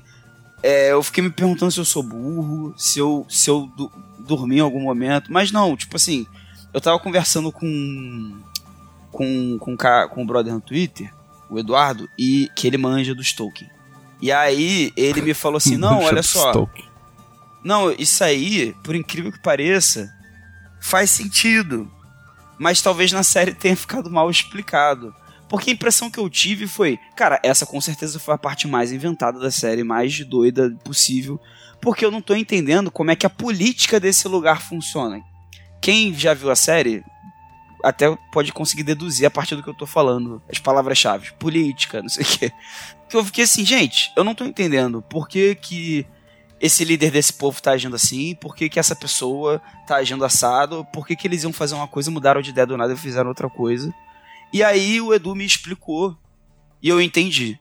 Mas, tipo, eu, eu achei meio sem noção, né? Obviamente, precisar de uma explicação para entender. Sendo que coisas que eu, que eu achei que eu ia ter mais dificuldade para absorver, porque eu não sou muito fã de Tolkien e tal, eu entendi, sabe? Foi bem explicado, assim, para quem não é fã. Tipo, coisas de, dos vilões, tem um suspense na série aí que é bem legal. É, certas coisas de certos personagens, que se você for muito fã de Tolkien, você vai saber quem ele é. Mas se você não for fã, a série te apresenta o personagem bem, tipo, tu entende a importância dele, o que, que ele tá fazendo. Mas, cara, esse núcleo aí eu fiquei. Eu fiquei sem entender nada. Tirando isso, eu tô gostando. Esse é o meu balanço. Até o momento. A Casa do Dragão ainda não tirei tempo para ver, eu tenho que assinar o serviço novamente, que não está assinado no momento. E aí, mas eu, eu fiquei empolgado para ver, para voltar a ver histórias de fantasia medieval, né? Eu, tipo assim, até pra, pô, de, pra servir de referência, de inspiração para as coisas que a gente faz. E aí eu lembrei que eu queria. Eu tentei assistir aquela série Roda do Tempo Hum, na época que saiu e eu, eu nunca terminei o primeiro episódio. E aí eu comecei a ver ela, vi o primeiro episódio, tem um ritmo lento no primeiro episódio, pelo menos. É meio Record, meu primo fez o After Effects. É, tem um ritmo meio lento. eu acho isso até do livro, cara, porque eu não terminei o primeiro livro. Eu peguei o primeiro livro pra ler e ele só não Ah, tava dizem que é bem chato mesmo. Ele não tava rolando pra mim. É, e assim. O cara descreve cada passo que os malucos dão. É, É, então. É complicado mesmo. É. Não, eu assisti inteiro isso aí, eu já até falei no podcast. E tipo, ah, é legalzinho, mano. Tipo, pra- eu falei aqui, o mais legal é o- a diversidade que os caras colocaram na série. Tipo, isso eu achei foda pra Ah, isso eu caralho. já reparei também. Eu achei muito louco. Entendeu? É, eu, eu achei interessante que tem, me parece ter, aí eu posso estar enganado, então, um, um lance de, de, de gênero, que tipo, que a história quer discutir. É, mas eu ainda não entendi pra que direção isso vai, se é uma direção que é legal, se é uma direção que é problemática. É, mas é, é meio, tá sendo meio isso, sim. Eu achei legal porque tem uma vibe, pelo menos esses primeiros episódios, uma vibe menos, diferente do Anéis de Poder, menos super-heróica, sabe? Tipo, são umas pessoas que estão ali naquele lugar, naquela aldeia. Aí aparecem umas pessoas importantes, aí você fica. A galera fica meio assustada, mas, tipo, os personagens em si, eles são. É, é- é legal ver, tipo, um cenário de fantasia que aborda essa galera, tipo. Os aldeões e tal. E o que que eles. Embora seja meio Senhor dos Anéis, né? Tipo, é, né? bem, bem É, desse tipo. tipo. Faz o. ó, Pega, copia meu trabalho, mas faz diferente. Sim. É. Lembrando mais? que, o autor, o autor do, do- da, da Roda do Tempo morreu antes de terminar, né? É, foi o Brandon Que- Sanderson quem- que terminou, né? É, foi, foi. Caraca. Porque tem, acho que 13 livros, se eu não me engano. Meu Deus do céu, mas aí também. Até desanima de continuar assistindo. o cara ficou triste, tá ligado? Pô, 13 Cara, falta, tem isso tudo. 13 livros, cara. Pô, se for um livro por temporada e não deve ser. é, Cara, são eu pelo achei- menos é, 13 temporadas. Pô, vou estar com Eu quantos só anos? Vou achei tá os com... efeitos especial meia boca pra caralho. Cara, vou estar com 42 anos quando a série terminar, é isso? Pô, aí fica complicado. É. É, o- os efeitos eu achei meio. Eu acho criativo as certas cenas, o jeito que eles dão pra driblar a falta de, de, de orçamento, sei lá, pra fazer um. É porque eles gastaram tudo com o Senhor dos Anéis. E aí não sobrou. É. É, é, é a mesma coisa que eu acho assim, sem querer comparar, porque eu acho o Sandman mais bonito que a Roda do Tempo, em todos os quesitos. É, tanto nos efeitos, em tudo. Só que eu, por ser a primeira temporada do Sandman, eu reparei isso, assim. Eles têm soluções muito criativas pra não gastar tanto dinheiro em efeito visual, que se fosse pra ser igualzinho no quadrinho, ia ser tipo um negócio Senhor dos Anéis também, sabe? E, e- eu espero que, claro, na segunda temporada de Sandman, que ainda não renovou, tem que renovar, renova aí Netflix. É, deem um orçamento maior pra poder pirar mais na- nos efeitos, né? É, além disso, eu não poderia esquecer de dizer, eu comecei a jogar Guardiões da Galáxia, o jogo. Ah, legal. Da hora. E aí eu comecei a jogar porque eu tô com a Plus Deluxe, né? E aí tá na Plus Deluxe. E cara, esse jogo me surpreendeu muito positivamente, assim. Tipo, eu já tinha participado de podcast que tu tinha elogiado e tal, então eu já tava até com isso na cabeça. Tipo, em algum momento, quando tiver um tempinho, eu vou jogar, pelo menos o comecinho, porque eu tô pagando mesmo a assinatura. Mas o jogo me prendeu mesmo, eu ainda não zerei, mas eu tô perto do final.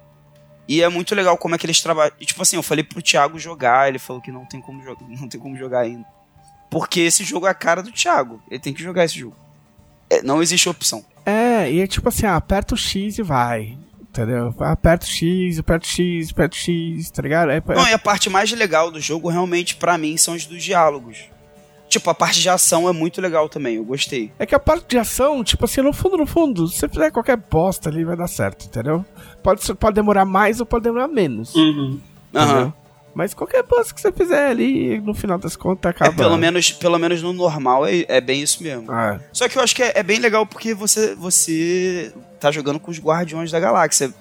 Cara, eles passam a vibe das histórias, pelo menos dos filmes, porque eu nunca fui de ler os quadrinhos do Guardiões da Galáxia. ninguém. Não, eu adoro é tipo- os quadrinhos de jogo. É.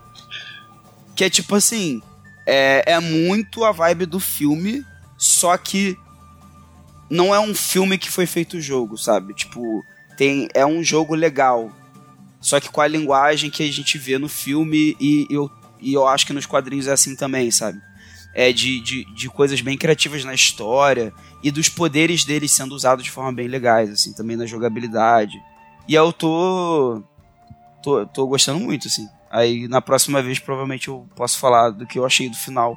Sem dar spoiler, óbvio. Mas fica a dica pra quem tem o Plus Deluxe. É um jogaço, cara. Tem no E, Game Pass também.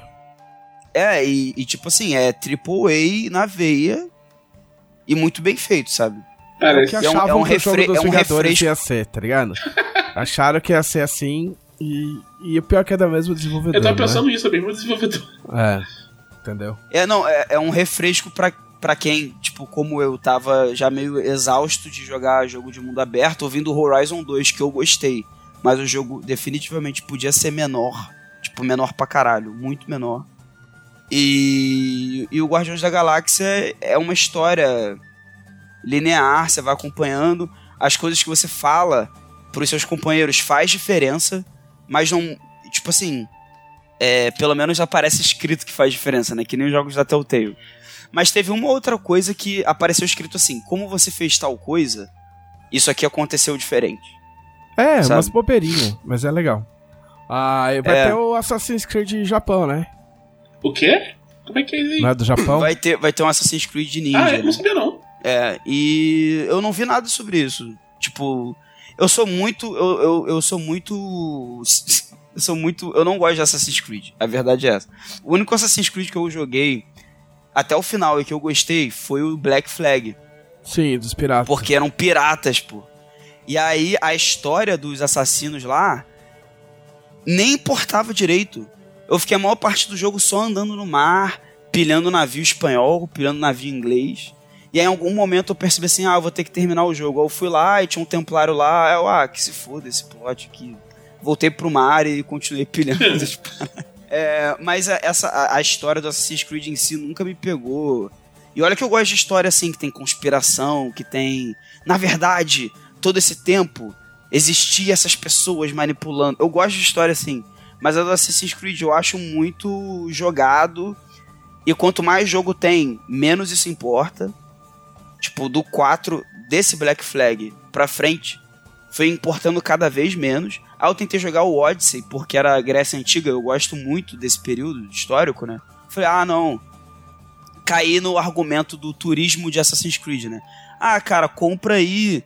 Tu gosta muito de Grécia Antiga. Aí eu comprei. E eu não gostei também, sabe? Então. É. Aí esse do Ninja aí, sei lá. Se eles tentarem aprender alguma coisa com Ghost of Tsushima, que eu gostei muito, pode ser que eu goste, mas eu não é minha primeira opção de comprar isso. É, tipo, vou ver. Esse vai ser. Esse tá sendo feito pelo, pela própria galera do, do, do Odyssey. Sendo, é, foi o pessoal que fez o Odyssey. Eu sei que eles vão, eles vão enfiar Assassin's Creed no cu da galera. Porque tem. Sim. Tem vários Assassin's Creed. Tem Assassin's Creed Mirage. Que é, que é do, do Oriente Médio. Ah, esse é o que falaram que do vai, tipo. vai voltar com o sistema antigo, né? Que não é mais. Então, tem, é, tem, vai- vão ter, vão ter, acho que três tipos de Assassin's Creed. Porque tem, tem, tem um que vai ser, tipo, igual era antigamente, sem nada de RPG. Tipo, igual os primeiros Assassin's Creed. Tipo, sem mundo aberto. Acho que não tinha mundo aberto, né, primeiro. Não, Assassin's Creed desde o primeiro tinha. Ah, mas enfim, É, ele ele- vai ter as paradas de RPG, blá blá blá. Aí vai ter o- Assassin's Creed normal, que com suas coisas de RPG, que eu acho que vai ser esse do Japão. gigante. É, É, vai ser gigante. E vai um ter milhão o- de quests. E vai ter Assassin's Creed Infinity, que é um- uma, uma, uma plataforma. Um pra- PVE. É, tipo isso. É um, É um ga- Destiny game, do Assassin's Creed. Game as Service, tá ligado? Então haja Assassin's Creed, tá ligado? O, o Mirage, não sei se é assim que pronuncia. Agora é, porque a gente Ah, resolveu Mirage. francês. É, Mirage. Ele Mirage. até me interessou mais, porque eu vi gente falando que a ideia, na verdade, não é nem parecer com os primeiros Assassin's- Creed. É parecer com Prince of Persia. o- a trilogia 3D do Prince Mas- of Persia. Prince of Persia não parece Prince of Assassin's Creed? Não, então, o Assassin's Creed surgiu. Era pra ser um Prince of Persia que eles transformaram em Assassin's Creed. Caralho. Só que, tipo, não, só que, só que aí era mundo aberto, o Prince of Persia não era, entendeu? Essa era a principal diferença. E tinha uma, uma história diferente, né? Qual é o problema de, de, de tudo de jogo de mundo aberto? Eu fico assim, porque quando eu era muito moleque, eu fui e joguei Shamui. E Shamui foi o primeiro jogo que eu falei assim, maluco, eu vou fazer um mundo aberto nesse bagulho, tu pode ter um emprego de 9 às 5, eu vou te fazer ficar aqui carregando caixa, empilhando a caixa, pra tu pegar teu salário, pra você comprar sua comida, sabe? E tipo, esse é o jogo. Tipo, tem um plot, mas ninguém se importa com o plot Shamui de verdade. Porque era um jogo de jogo, sabe? Você abria lá pra viver a vida do maluco. E aí isso que era, isso que era, tipo, tu abria a gaveta, tu abria a gaveta, tu mexia nas coisas, coisa por coisa, enchia na gaveta. Quem faz isso? Quem faz isso? Tu abre a gaveta do O maluco. povo que joga GTA RP. Não, é surreal, cara, é surreal. Tu abre a gaveta do cara, tem tipo um diário, tu abre o diário, página por página do diário tá escrito. É, tipo, é absurdo. O orçamento desse jogo é ridículo pra época. Tipo, o orçamento na época era tipo 10 vezes o que a gente faz hoje em jogo, sabe? Sem contar a inflação. É ridículo. Eles gastaram uma quantidade de jogo de ridículo esse jogo. Eu joguei Shamui.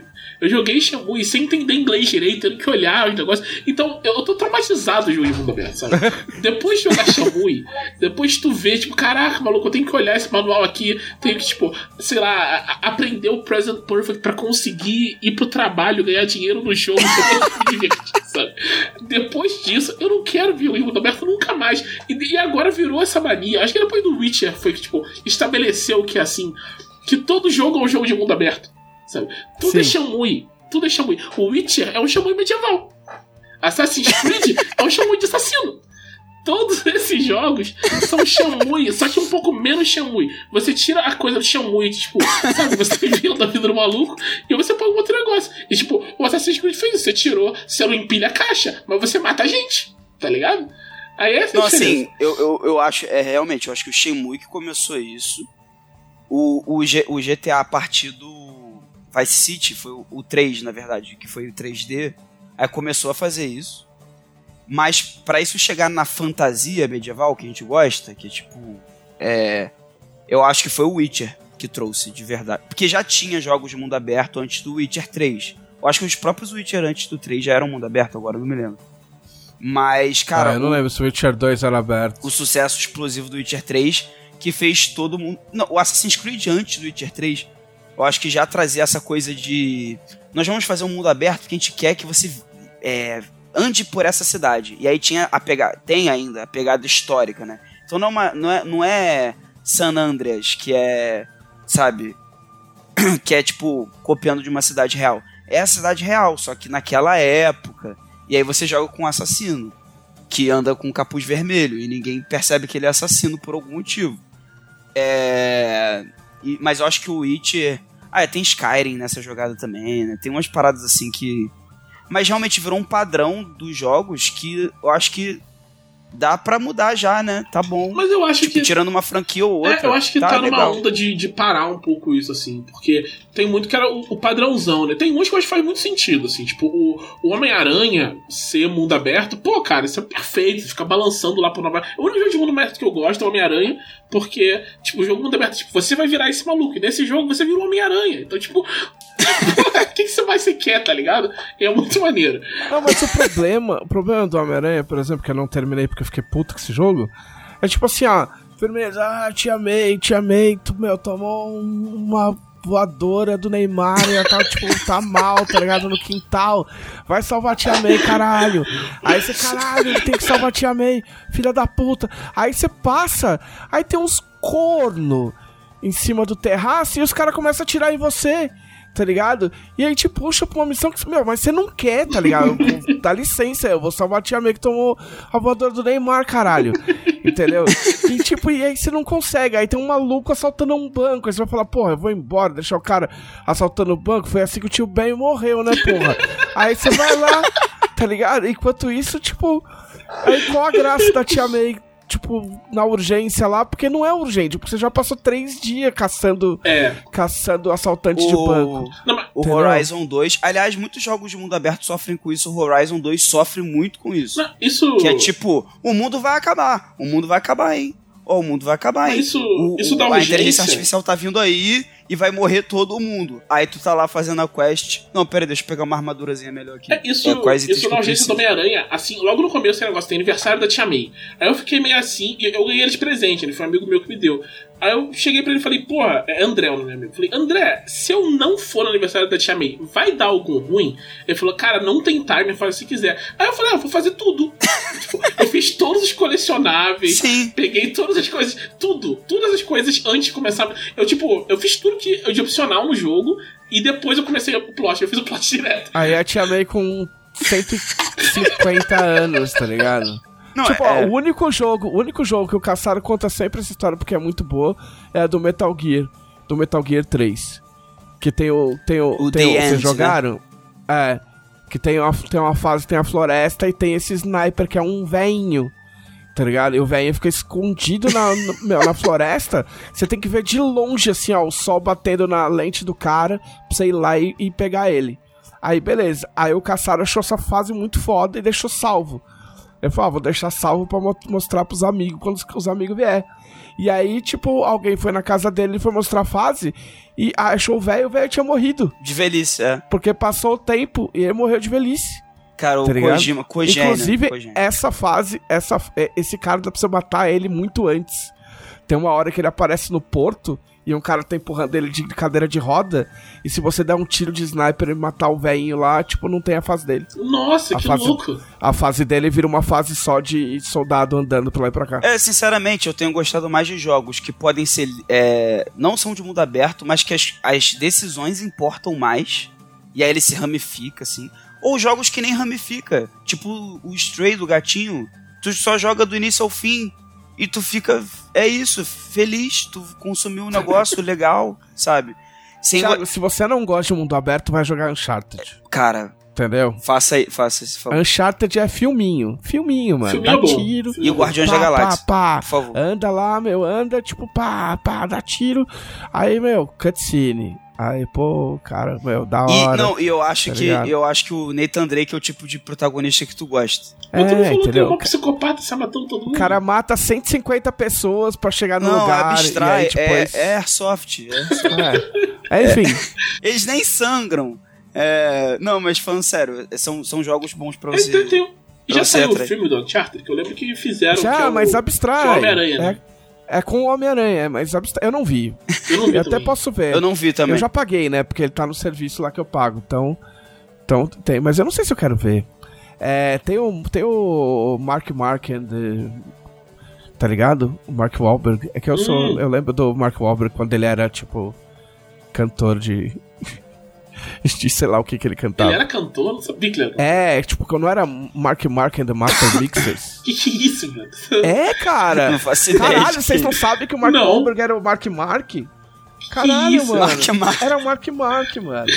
Marcos Mark Marcos. Mark and the Funk Bunch. Meu Deus do céu. É sério, ó. Ele, ele- Caralho, Esse ó, é eu o vou nome de parar, banda eu mais vou parar. que eu já vi na minha Ó, vida. Não, a gente vai, a gente vai abrir um, um espaço na gravação pra vocês verem um clipe de, de, de Good Vibration. Tá ligado? Porque isso é um buraco no conhecimento de vocês. Eu tô muito Na chocado. boa. Eu tô muito chocado. Pera aí. Vocês têm que ver essa merda. Pera aí. Não, eu tô- eu não tô zoando. Assiste aí rapidão, dá tempo. A few moments later. Aí, agora vocês viram aí o vídeo do, do Mark Mark. pra quem quiser saber, o Mark Wahlberg era o Mark Mark do, do Good Vibration, Vibrations. É o vídeo, procura no YouTube aí. Vocês acabaram de ficar mais, mais cultos. É, realmente, eu sinto que agora. Agora minha vida tá melhor.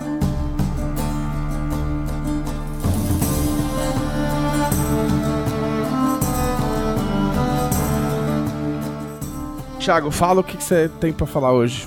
Antes que É, o programa acabe. Não, o que que, que que eu ia falar? Eu fui. Eu achei curioso você tava falando que você tá pensando em. A 20 centímetros de parar de comer carne. Fui numa feira vegana no fim de semana. É. E tinha toda sorte de coisas que. É, tem principalmente, tipo, coisas tipo substitutos de carne, né? De substitutos de produtos de origem animal de forma vegana. E muitos bem. bem legais, bem gostosos. Assim, eu comi um. Eu já comi um monte de hambúrguer vegano, né? Porque eu gosto muito de hambúrguer e a Clarice é vegana, então volta ela pede, eu tipo, pego um pedacinho. Mas dessa vez eu fui lá eu pedi um, um, um de lá mesmo. Eu esqueci o que que era, que eu comi acho que era de shiitake. E tava muito bom. Tipo, não. Não, não esperava, assim, mas tava muito bom. Tinha vários queijos de. Eu nem sabia que dava pra fazer. Tipo, real não sabia que dava pra fazer queijo vegano, vegano mesmo, né? Então tinha, tipo, queijo de, de nozes, queijo de. de várias coisas, assim. A, a única coisa que eu comi que eu não gostei foi um sorvete de pera, que eu achei muito. Muito. Ruim. Muito aguado. É, tipo. É. É. porque é sorvete sem. Não é sorvete, de verdade, né? Se- É sorvete sem Eu, leite, falei, né? me bateu que eu tô falando mal do sorvete de pera. Não, não acho. Pera é sem graça. Pera é tipo prima do melão, tá ligado? Tipo, um bagulho sem graça. Pô, melão é bom. Não, melão Não. não. não. Não, não é não. É água! É água! Você É quer isso. água? É isso. Água. Você Não, tá então, ligado? é- é tipo Oh, uma- Não, cala a boca. Você sabe, sabe quando você. sabe quando você, tipo assim, ó. Você tá em casa, aí você vai meu, botar água no copo, beleza? Mas aí você esqueceu que tinha dois dedos de refrigerante. Aí você bota água e fala, puta, mano, Putz. fudeu. Aí você toma um gole. É isso. Esse é, esse é o melão. Esse Não, é- isso, mas pera é melão. O, o melão realmente é aguado. O melão realmente é aguado. Claro que depende do melão que compra também. Tem melões mais suculentos. Mas ele é aguado no geral. Mas a pera não Pera é é tão aguado. aguada assim. É sim, e deixa o Thiago falar. Senão a gente não vai deixar.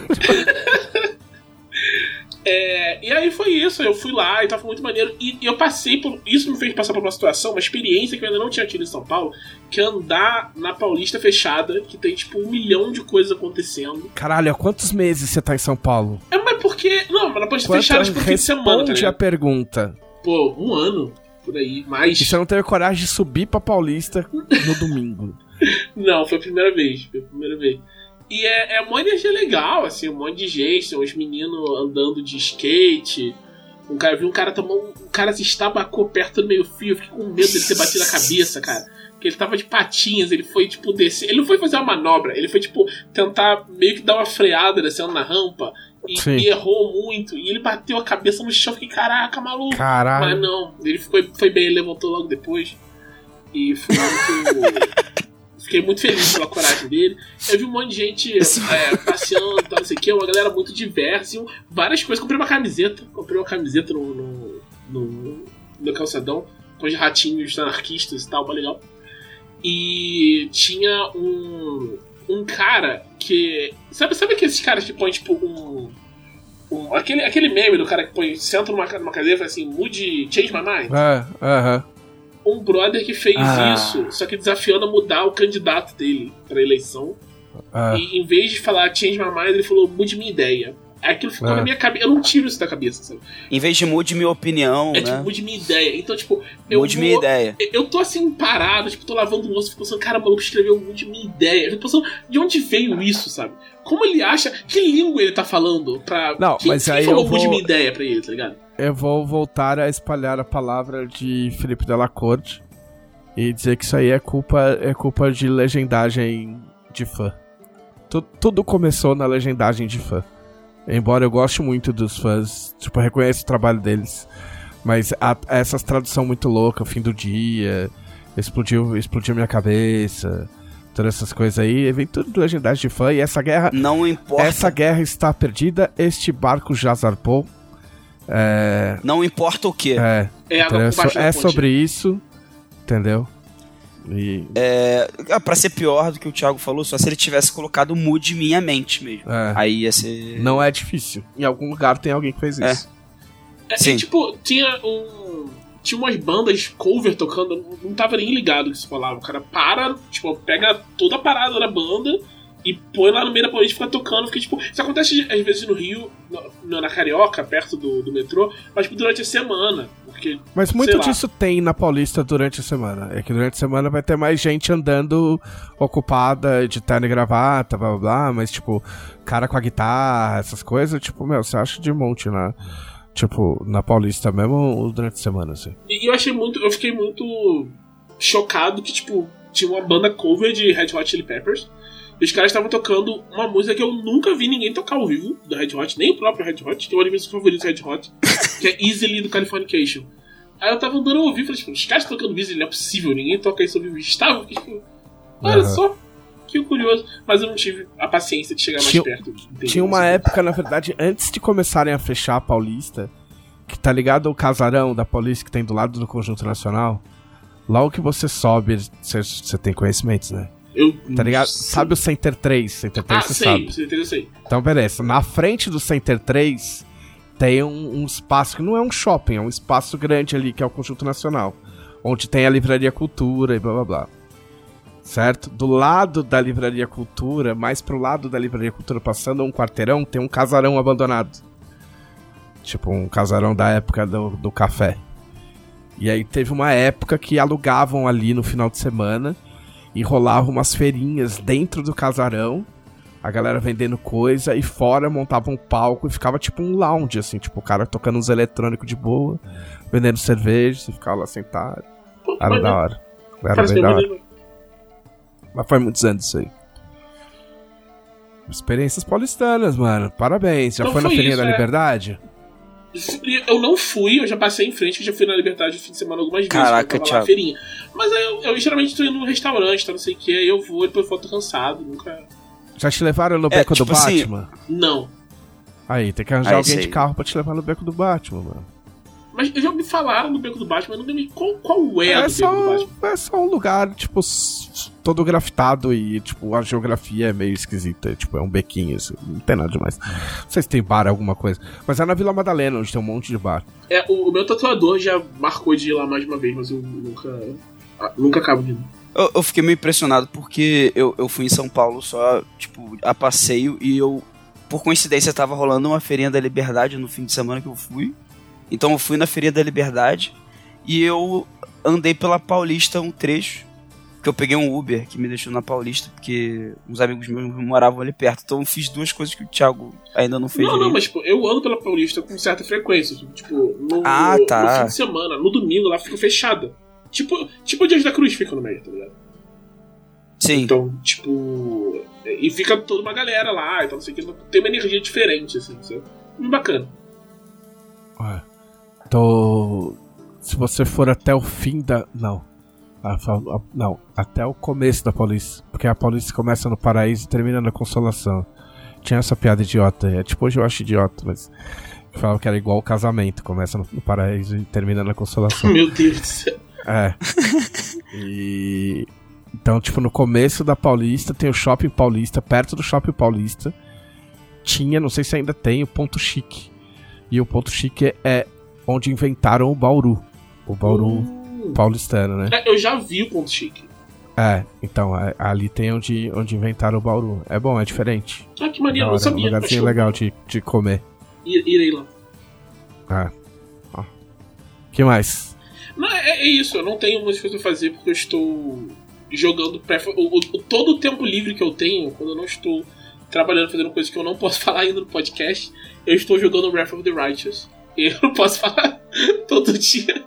Muito de Wrath of the Righteous. O jogo é muito bom. Só se vocês não estão jogando Wrath of the Righteous, vão jogar Wrath of the Righteous. Eu preciso retomar uma hora. Não vai ser, não vai ser em breve, porque em breve eu vou me dedicar ainda mais ao automobilismo quando chegar meus, o resto dos meus equipamentos. Quando, quando chega, aliás, tem, tem uma data? Então, a- hoje, quer dizer, se eles estiverem considerando dias úteis, ainda não deu. Porque o prazo de construção do, do cockpit é 20 dias. Porque o cockpit é feito. Tipo, é que parece, fala construção, parece que é um negócio muito, tipo, muito louco, mas não é. É que é umas peças de, de aço que é usado em outro tipo de construção e os caras só fazem as furações e, tipo, cortam do tamanho certo e blá blá blá, e chega aqui e tem um bagulho organizado e você monta. Mas o prazo deles era 20 dias. Então, tipo, em dias corridos já deu 20 dias, mas provavelmente é dias úteis. É, deve ser dia azul. Então, eu acredito que acredito que semana que vem ou na outra, mas eu tô bem, bem tranquilo, por incrível que pareça. É, tô bem de boa esperando aí.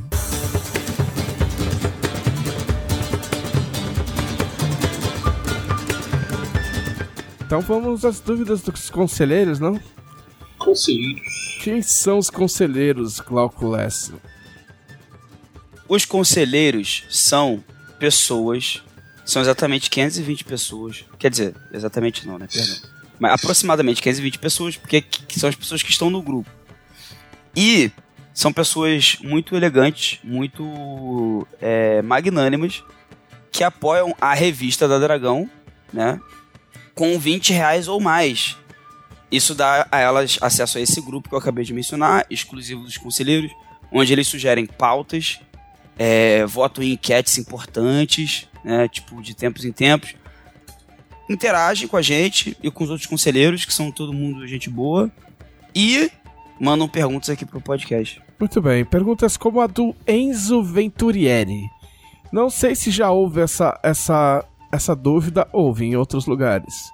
Mas por que não existe paladinos ou paladinas da deusa da magia, dado que ela tem uma obrigação bem altruísta, jamais recusar um pedido de ajuda? Inclusive, se comparado, chega a ser uma deusa mais paladinesca que Valkyria, cuja obrigação é apenas ser nômade e solto na vida. Cara, isso é um debate muito longo. Debate teológico É, muito extenso. É, não, não é nem teológico, é prático de, de regra e tal. Tipo, é que paladino, existe uma visão do que é o paladino muito consolidada, principalmente na, na mente do Leonel, do que é o paladino, do que é o cavaleiro. A gente teve longos debates sobre isso. E eu, em particular, gente- assim, não vou dizer que nunca vai ter, entendeu? Porque a gente se- sempre se reserva o, o direito de mudar de ideia, entendeu? Mas eu, eu, em particular, não acho que todas as classes precisam ser, tipo, permutáveis com todos os deuses e tudo.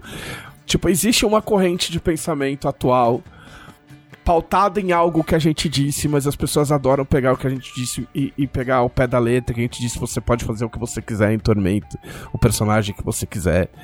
Tipo, só que, cara, assim, a gente tem certas visões pro cenário. Então, tipo, se você não pode fazer um paladino. Não é o teu caso, Enzo, porque não foi isso que você falou. Mas, mas se você não pode fazer o seu Minotauro paladino de Wina, não quer dizer que a gente não tá sendo justo com o jogo. Quer dizer que a gente tá seguindo a visão que gente tem pro jogo hoje, entendeu? Então, você pode fazer outro personagem, sabe? Você pode ser um paladino de outro deus.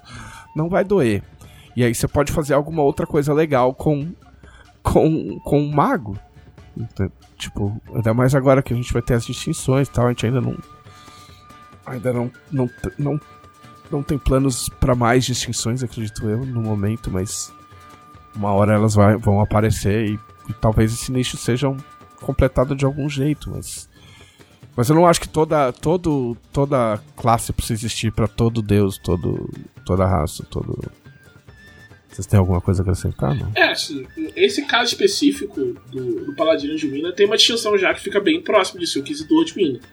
Ele é basicamente um devoto de Wina que recebe poderes muito próximos dos de um, de um paladino. Ele não é um paladino, sabe? Ele não é um paladino, ele não tem os mesmos poderes de um paladino, mas ele tem algumas habilidades análogas de tipo, usar magia como uma ferramenta para punir o uso irresponsável de magia. Então, se você quiser, tá lá no documento de distinções, você pode acessar e, e ir por esse caminho, assim. Mas, tipo, eu acho que tem tudo a ver.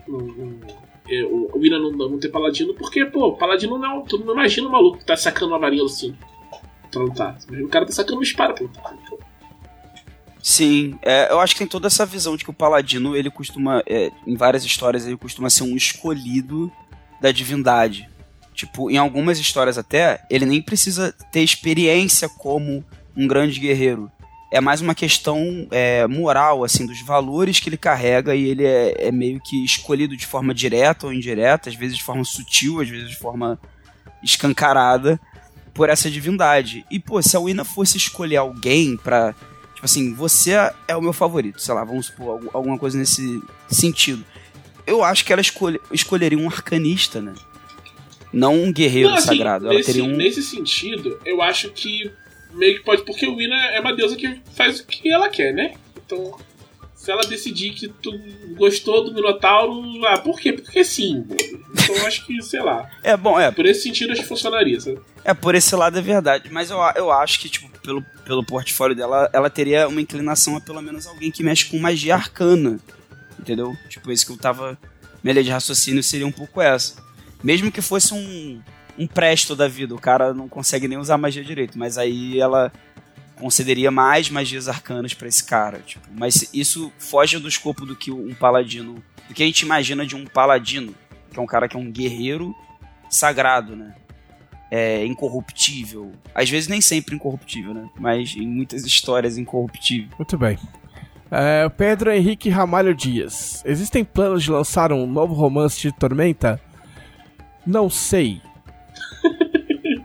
eu, posso, eu posso responder assim: teremos um dia um novo romance de Tormenta? Sim! E é isso que eu posso responder. Se a gente já tem algum plano que a gente está pondo em, em, em, prática ou não, aí fica pra imaginação de vocês. Posso dizer que não vai sair nenhum romance esse ano. Isso eu posso dizer para vocês, de Tormenta. Ah, o Rafael Espécie quer saber como seria um podcast dos 20 deuses e qual a melhor composição. Ou seja, escolher três deuses para fazer um pod, o podcast. Hum, eu gostei da pergunta, boa pergunta.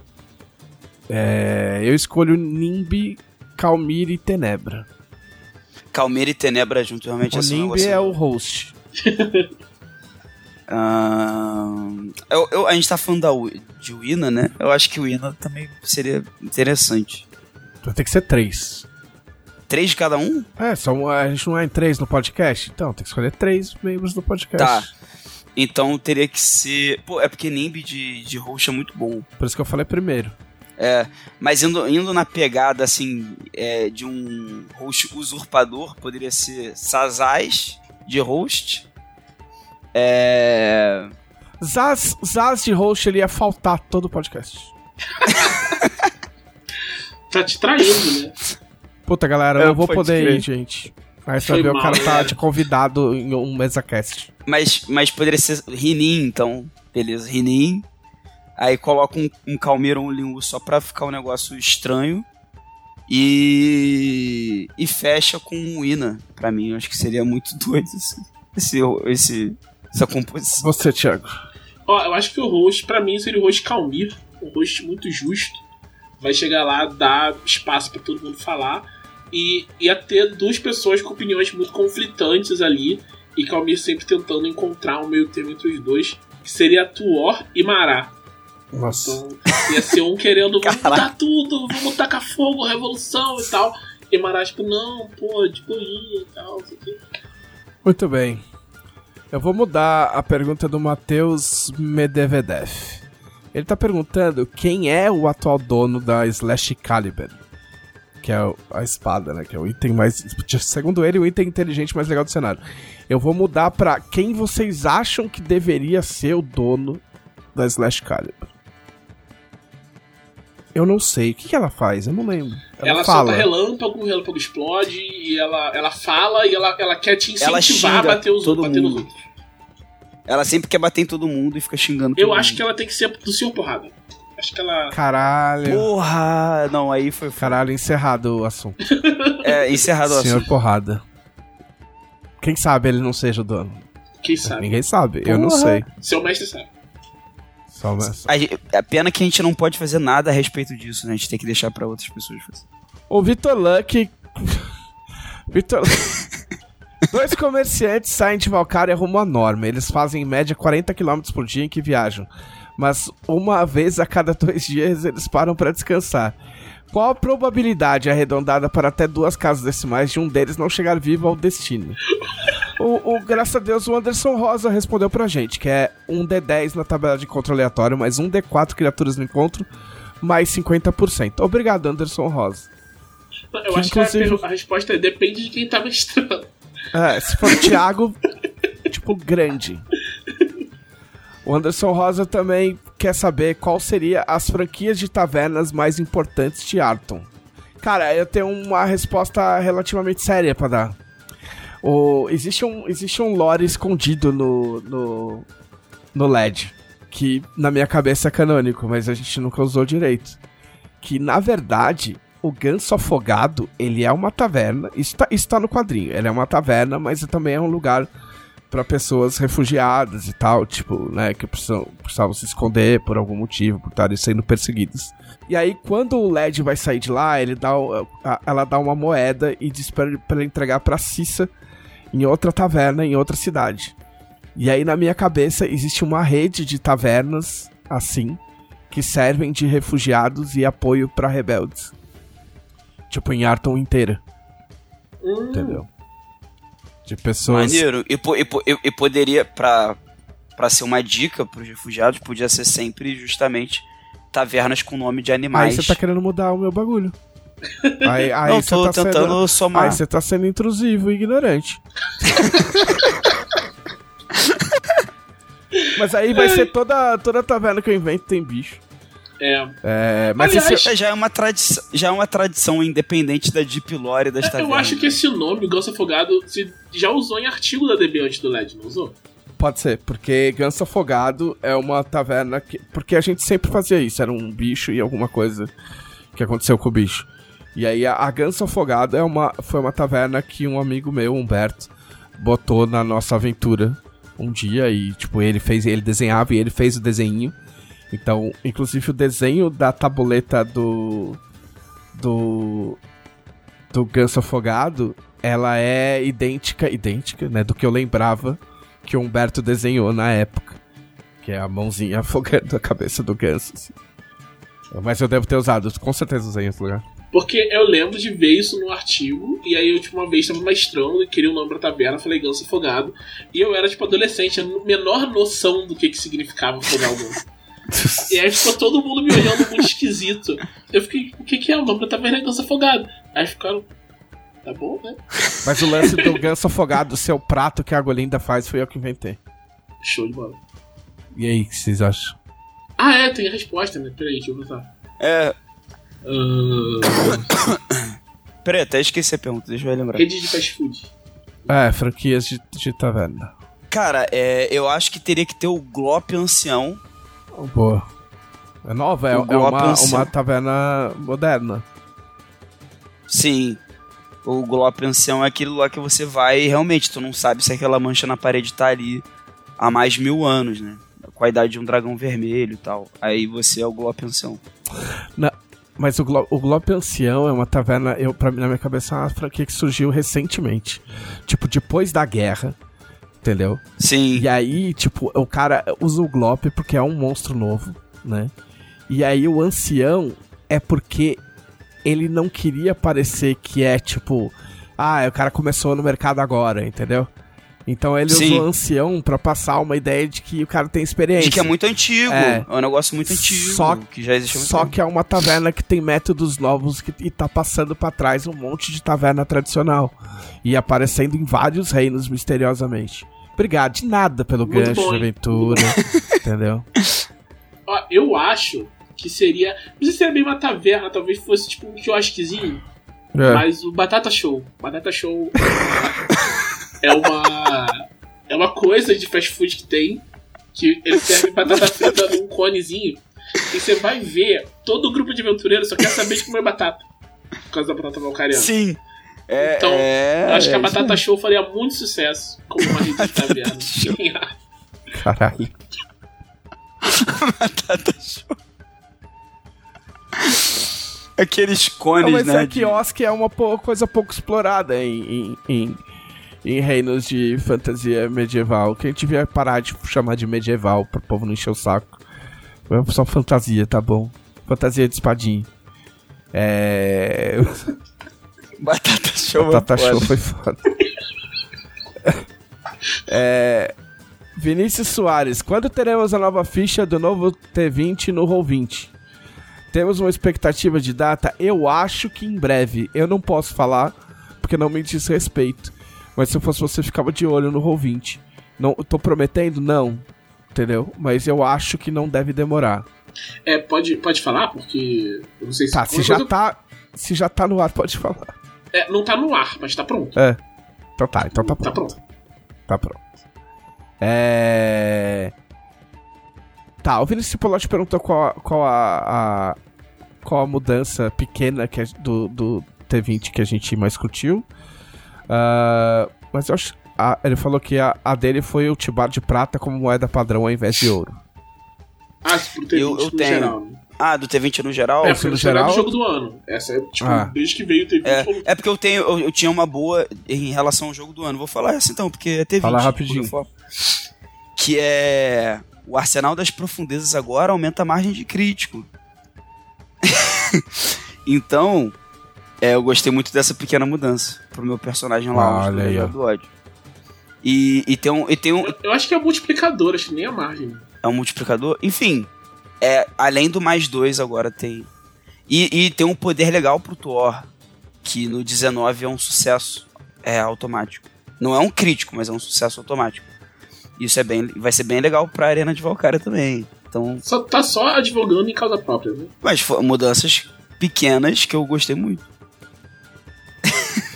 Cara, a, a mudança que eu mais gostei do, do, do, do T20 jogo do ano pra edição anterior é que agora meu nome tá Ah, é. Porra, não, é isso aí. A mudança que eu mais gostei. Não, eu gostei de duas mudanças. Não é que eu mais gostei, mas assim. Eu gostei muito dos. As pessoas mais atentas vão perceber que o, o Caçaro desenhou novos bonequinhos dos autores. E, Sim. e tem. Ele fez um. Eu de novo com a camisa do Palmeiras. Muito obrigado, Caçaro. Ah, sim. E ele fez o, o Gui com a Gaia. Segurando a Gaia. Sim, É. eu reparei. Ficou muito legal. E entrou a ilustração da nossa aventura de segunda-feira. Feito pelo, pelo Edu, que ficou muito foda. E ela entrou no livro, eu gostei bastante. Ah, Me lembrou Ranking of Kings, essa ilustração muito foda. ele é muito bom. Ah, o Luiz Otávio Gouveia mandou um abraço pra gente. Muito obrigado, Luiz. E ele quer, olha só, vocês vão ter que fazer, tipo, em uma frase. Ele fala, Outubro tá chegando e com ele datas comemorativas, por isso estou buscando ideias desse trio para aquela aventura especial e temática de Halloween em Tormenta 20 ou Império de Jade. Uma frase. uma frase. Uma frase. uma série de assassinatos que acontece em um feudo distante que não tem rastros de monstros em nenhum dos assassinatos e sempre tem é, é, lírios da aranha vermelha que é uma flor na- que nascem já- aos você pés das você vítimas. escreveu essa aventura, cala sua boca.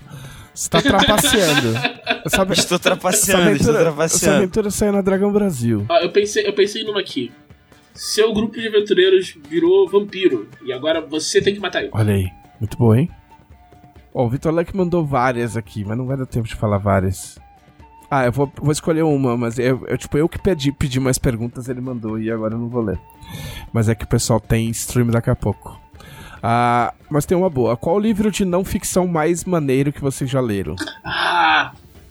O, eu tenho resposta. Eu esqueci o nome agora do livro. putz, Lembrei, é o Age of Selfishness, do Daryl Cunningham. Ele é um, um quadrinho que começa com a uma biografia da Ayn Rand e depois vai falando sobre capitalismo e tal, não sei o que. É muito, muito legal. Eu fiquei muito de cara de, do quanto é, é uma leitura interessante. Você, Glauco. É, de, de não ficção, cara, é, eu gostei muito do. Pô, tem, tem mais de um, mas tem que ser sucinto. Eu gostei muito do. Do Kobold's Guide to World Building. Que acaba tendo a ver com ficção, né? para ficar um pouco dentro do, do, do, do tema. Mas não é um livro de ficção, é sobre ficção, né? É. Tipo, ajuda bastante, assim. Pô, e assim, sem querer puxar sardinha, mas aproveitando, isso até me trouxe a lembrança. O próprio Dicas de Mestre, os livros. Sim. É, que eu tenho até hoje. Tá tudo fodido, mas. Porque eu emprestei para todo mundo. Mas, pô, me ajudou pra caramba, não só em termos de RPG, assim, em termos de escrita mesmo. É, assim, eu, eu, eu não vou conseguir fazer um grande apanhado de tudo que eu já li, mas. É, relativamente recente, eu li o, o Damn Fine Story Mastering the Tools of a Powerful Narrative, que é do Chuck Wendig, que tem esse título super pomposo, mas é um, é um dos melhores livros de escrita que eu já li, eu acho, porque é, parece que o cara tá trocando ideia com você, entendeu? E é super fácil de entender, super gostoso de ler. Tipo, eu recomendo pra, pra todo mundo. E, e se pudesse, eu lançava aqui, inclusive. É bem bom. Uh, tá, o Enzo Venturieri, Venturieri perguntou outra. A gente vai modificar também. Ele falou: qual seria um menu bacana nas tavernas de Valkyria? Eu vou, eu vou mudar e vou perguntar, tipo, qual a comida que não poderia faltar? Qual a comida esdrúxula? Vamos deixar mais legal. Que não poderia faltar numa taverna de Valkyria. Mas tem que ser bizarro. Comida esdrúxula. Cara, é, tem que ser bizarro. Tem uma resposta muito óbvia pra essa pergunta, mas eu não vou. É, que é a batata de Valkyria, né? Que já, o Thiago já até fez a piada na Não, outra. estruchular. Ensopado de Gorlog. Por exemplo, pizza de estrogonofe de trobo. Ai, Pra homenagear o Rio Grande do Não Sul. consigo imaginar comendo um trovo. Eu comi capivara outro dia. Capivara, cara. Ah, capivarinha. Mas como é. É, é bom capivara? É bom, é carne. Aqui a gente foi no, na, na. Na feira medieval gaúcha, lá, o acampamento Farroupilha. Cara, nossa, um prato esdrúxulo de uma... Eu tô pensando uma coisa que tinha que ser uma coisa. Ah, já sei. É tipo um. Um, um sushi. Vamos dizer. Vamos, gente tá falando de trovo, então um sushi de trovo, sabe? É um sushi que é uma coisa que eles pegaram, pegaram lá de Itamurá, só que com um negócio muito nada a ver de que só tem no, no continente. Cream né? cheese de, que, que faz do trobo. Isso, sushi de trobo com cream cheese Isso. de trobo. Nossa. Né? Boa.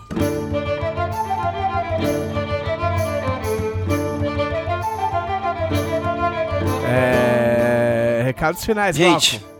me sigam no Twitter, arroba Glauco Lessa. É, acompanha no canal da Twitch, ao vivo, às 8 horas, às terças-feiras, 8 nuvens. Está bem legal. E tem no YouTube também os episódios do 8 nuvens. Eles saem às sextas-feiras. Então assistam lá o primeiro episódio que já tem. Né? A essa altura já vai ter o segundo. É, tá bem legal, vão ser cerca de oito episódios, assim. Tá bem bacana, os jogadores são bem legais. É, pessoas que não tipo estão aparecendo no canal da Jambô, pelo menos estão aparecendo pela primeira vez, tipo jogando a mesa canônica e tal. E a Cine Dragão, que a gente já falou, né? Por 7 reais você já tem acesso à revista. Por 20 reais vocês mandam perguntas pra gente aqui, que a gente responde. Muito bem. Thiago Rosa. Pessoal, assina a Dragão Brasil, a maior revista de RPG e cultura nerd do país. Assistam os nossos programas, a gente tem. é, no dia que você está ouvindo esse podcast, a gente vai ter Monster Chef, então cola lá no Twitch se você estiver ouvindo antes das 8. E a gente também tem o STR nas, nas quintas ao meio-dia. E a Arena de Valkyria na. Arena de Valkyria na segunda às 8. E o carro-chefe de todos, que se você não está vendo, tem alguma coisa errada com você, o fim dos tempos, na quinta-feira, às 8. Tudo isso no Twitch. Muito bem. Se, se você tá ouvindo na sexta, lógico. é, já teve um STR especial do, do, do novo Tormento, certo? Tirando as dúvidas e falando coisas que eu não sei ainda, porque no, no tempo que a gente tá ainda não, ainda não foi ao ar, entendeu? Sim, Mas pra você já foi, entendeu? Porque você tá no futuro. somos viajantes. Você é o futuro, seja o futuro. Me siga no Twitter, arroba JM3an, assine a Dragão Brasil. E é isso. Este foi o podcast da Dragão Brasil, a maior revista de RPG e cultura nerd do país. Até semana que vem.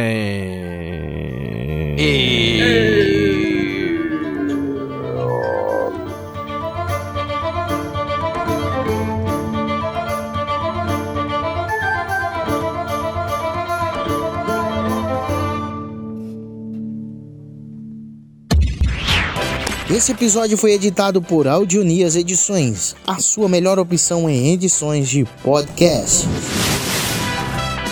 Para informações e orçamentos, o e-mail marqueseditor.gmail.com.